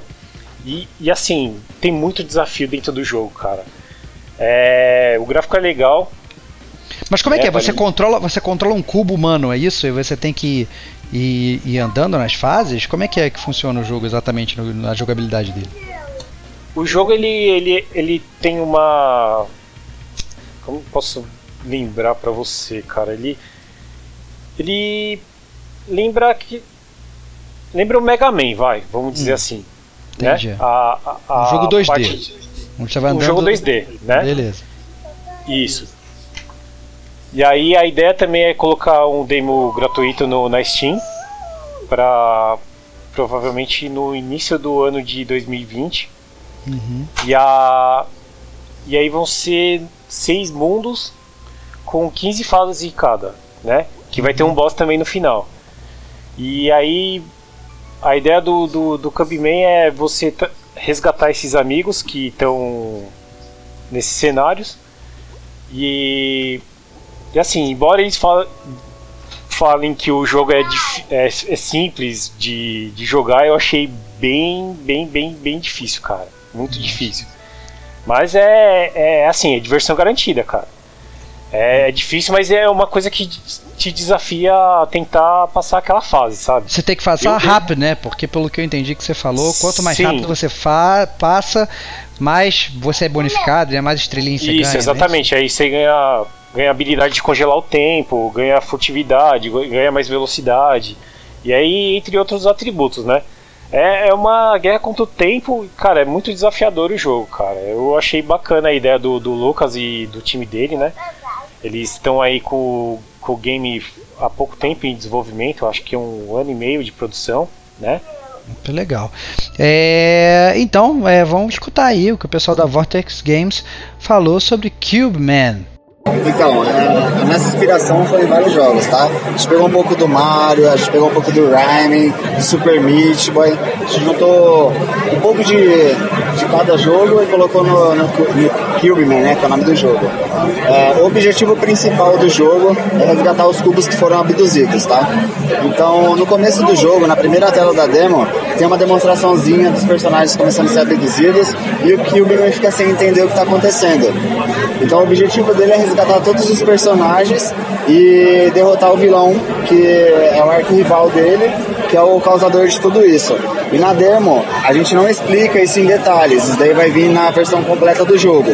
A gente pretende lançar o jogo no começo do ano agora, entre janeiro, fevereiro até março, mais ou menos.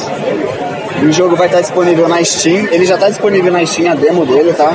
A versão completa vai estar disponível na Steam, no PlayStation, Xbox e Nintendo Switch todas as plataformas. Isso. É, a Vortex Games tem quantos anos já de, de... Um ano e meio. Um ano e meio? Um ano e meio. Já tem patrocínio? Já.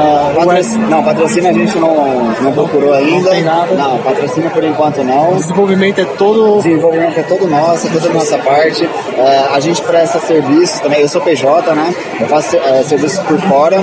E quando eu tenho um tempo, eu desenvolvo o jogo. Então eu trabalho mais ou menos 4 horas por dia no jogo. Então, e no final de semana, no, pelo menos no sábado, eu consigo trabalhar umas 8, 12 horas. Tem quantas pessoas no estúdio? Três pessoas agora. Três pessoas? Eu comecei sozinho. Começou sozinho? Agora, então, no, no início, então, o pontapé foi você que deu? Sim. O, os cubos veio é, da seguinte forma. Eu falei, eu tenho que começar por algum ponto. Eu comecei a fazer cenários com cubinhos ligados, é, um pouco ligado no Minecraft também, que eu não mencionei, né? E tem vários cubinhos, porque é mais fácil de montar o cenário, de reproduzir, como se fosse uma pecinha de Lego, né? Aí eu falei, ah, o personagem tem que ter referência ao cenário. Aí eu fui e comecei a fazer o personagem também e cheguei a esse ponto. Ele tem uma mochilinha nas costas dele, essa mochila ela vai ter um objetivo no jogo, né? Ela vai adicionar habilidades para ele, ele vai ter troca de roupa também, vai ter telas bônus para você habilitar roupas diferentes, vai ter bastante coisa. E para finalizar é, esse podcast daí da Avenida Indy, é, a gente vai falar sobre o First Phoenix Gaming Studio, né, o, o estúdio de games da primeira Phoenix, né, um nome super, super poderoso, que trouxe pra gente o jogo Raised in Oblivion. E aí, Hugo, o que, que o pessoal da First Phoenix Gaming Studio falou? Bom, o jogo ele conta a história de um. Ele se. Ele se. É um, um shooter, né? De primeira pessoa. Olha lá. E. É. E aí conta. Conta a história de um pai e um filho que estão sobrevivendo há 16 anos no Rio de Janeiro, dentro de um cenário apocalíptico.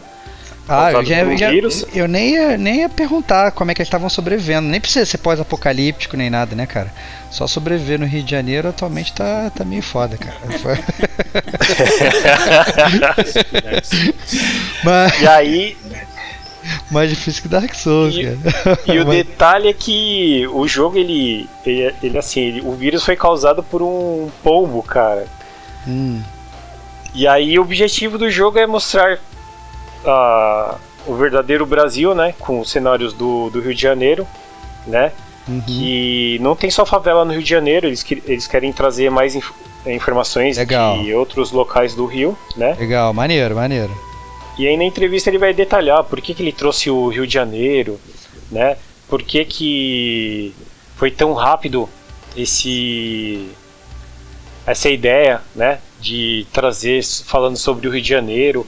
É um game bem bacana, cara. Assim, a gente viu o, o game e desacreditou no gráfico, cara. Falou, não, cara, não é possível que vocês vão trazer um jogo desse, desse, desse nível, assim, sabe? É Uhum. aquilo que você falou, é tipo, é um, é um jogo indie com, com pegada AAA, sabe? é um demo muito bacana que a gente testou lá. É, a gente jogou um modo diversos, né? Que é um contra o outro. E tinha que achar. O, um jogava como sobrevivente né, do Rio de Janeiro e o outro jogava como um, um outro do outro lado. E cara, foi bacana a experiência que a gente teve. A galera tava bem empolgada do estúdio lá. Eles são de Franca, né, daqui de São Paulo. E tiveram poucos dias aí para apresentar o, o jogo lá durante o evento. Parece que ia levaram 15 dias para programar o jogo, para apresentar na BGS. Foi uma loucura, segundo eles, cara. Eles vão detalhar na, na entrevista e foi, foi bacana a, a, a entrevista que a gente teve com o pessoal da, do estúdio. Nossa, legal. Então, sem mais delongas, vamos escutar aí o que o pessoal da First, Game, First Phoenix Game Studio falou pra gente. A proposta nossa hoje em dia é trazer um jogo mais com uma alta qualidade gráfica, jogabilidade legal, uma programação legal para que os players se interajam mais com o game nacional. Também nadar um pouquinho fora ali da, do que o pessoal a gente está acostumado a nadar, trazer algo com jogabilidade. Esse cenário aqui do Rio, esse cenário é onde? Esse cenário é dentro de uma fábrica, mas a ideia é trazer um. É trazer um. É. A ideia é a gente trazer um game de sobrevivência e para poder desenhar todo o Rio de Janeiro. Ele tá em quanto tempo já? A gente tem oito, oito meses de criação do estúdio, porém a gente teve um investimento agora em 20 dias e investidor ele propôs o seguinte: a gente leva vocês para a BGS dentro desses 20 dias, vocês já, já faz uma demo jogável pro pessoal, se der bom, é, a gente dá continuidade. E com isso a gente trabalhou aí até de madrugada. 20 dias esse jogo aí? 15 dias. 15 dias? Porque depois de 5 dias a gente teve que correr atrás da BGS para saber se a gente, ia conseguir participar. Aí como deu ok, faltava 15. É, a gente trabalhou até 5 horas da manhã todos os dias, ia acordando às 8 e meia, 8 horas, para poder trazer algo mais ou menos dessa, dessa altura. Graças a Deus aí, não. Primeiro dia nosso que foi ontem, a gente já conseguiu dar continuidade com o investidor para poder estar tá soltando esse jogo em, em, questões de um ano a um ano e seis meses. A jogabilidade dele é um pouquinho diferenciada. A proposta, por mais que a gente está na Avenida Indy, é um pouquinho diferenciado, um pouquinho mais à frente, mas é também para a gente é, parar de consumir um pouco o jogo internacional e trazer algo diferencial para o público é, consumir um jogo nacional. Essa é a nossa. Cara, a, a ideia surgiu do nosso diretor de games. Ele era um, um jogador, é, ele já jogava, jogava em PlayStation, já tinha um pouco dessa ideia, englobava isso, porém o jogo morreu por falta, acho que um pouco de jogabilidade. Assim o pessoal jogando ainda, mas não vê com aquela alta escabilidade. Aí esses jogos sim vão ter um diferenciais dentro dos jogos, que são os modos. Então você vai entrar, você vai spawnar qualquer lugar só apenas com a roupa do corpo, no meio do Rio de Janeiro. Rio de Janeiro foi infectado, o governo fechou o Rio de Janeiro e você tem que sobreviver lá dentro. Então lá você vai é, encontrar infectados, players e traficantes. E no meio disso você vai encontrar outros players ali, amigos que querem sobreviver, juntar com eles, dominar distrito, matar traficantes, dominar às vezes até uma favela, tomar conta de uma favela e manter aquele distrito seu ali sobrevivendo no meio desse caos. Você também vai poder ser um assassino, matar outros players apenas para roubar as coisas deles. Porém, o governo vendo essa matança, ele disponibilizou a ordem para poder estar tá, tá entrando no Rio de Janeiro e o único fio de paz que o povo estava tendo voltar a ter de novo com essa ordem. A ordem são players online também, pessoas é, fortemente armadas que vão atrás desse assassino. E nisso a gente vai ter ranking. Então se você é um grande assassino, com certeza toda semana a gente vai estar jogando nas redes sociais que você é o mais procurado do Rio. Assim como se você for um bom player que ajuda outros players a sobreviver, você também pode entrar para a ordem e fazer parte dela e atrás de assassino. É mais ou menos a ideia que a gente quer trazer para o mercado. E é isso. É, a gente encerra por aqui, na verdade, o nosso podcast da, sobre os índios, né? Lembrando aquilo que eu falei, que a gente é, vai continuar falando sobre a BGS é, com, com artigos no site, né? O, o pessoal está ansioso para escrever e para postar foto e tal, para explicar melhor e para detalhar até, né, também com, com, de uma forma diferente os jogos que experimentou. Eu gostaria de agradecer aí a presença do Serginho Maquihara no podcast. Muito obrigado por ter me ajudado. Ah, mais uma vez eu agradeço o convite, né? E a gente está fazendo um trio aí com você e nosso amigo Hugo aí que já creio que subiu um nível nessa Covenant, né?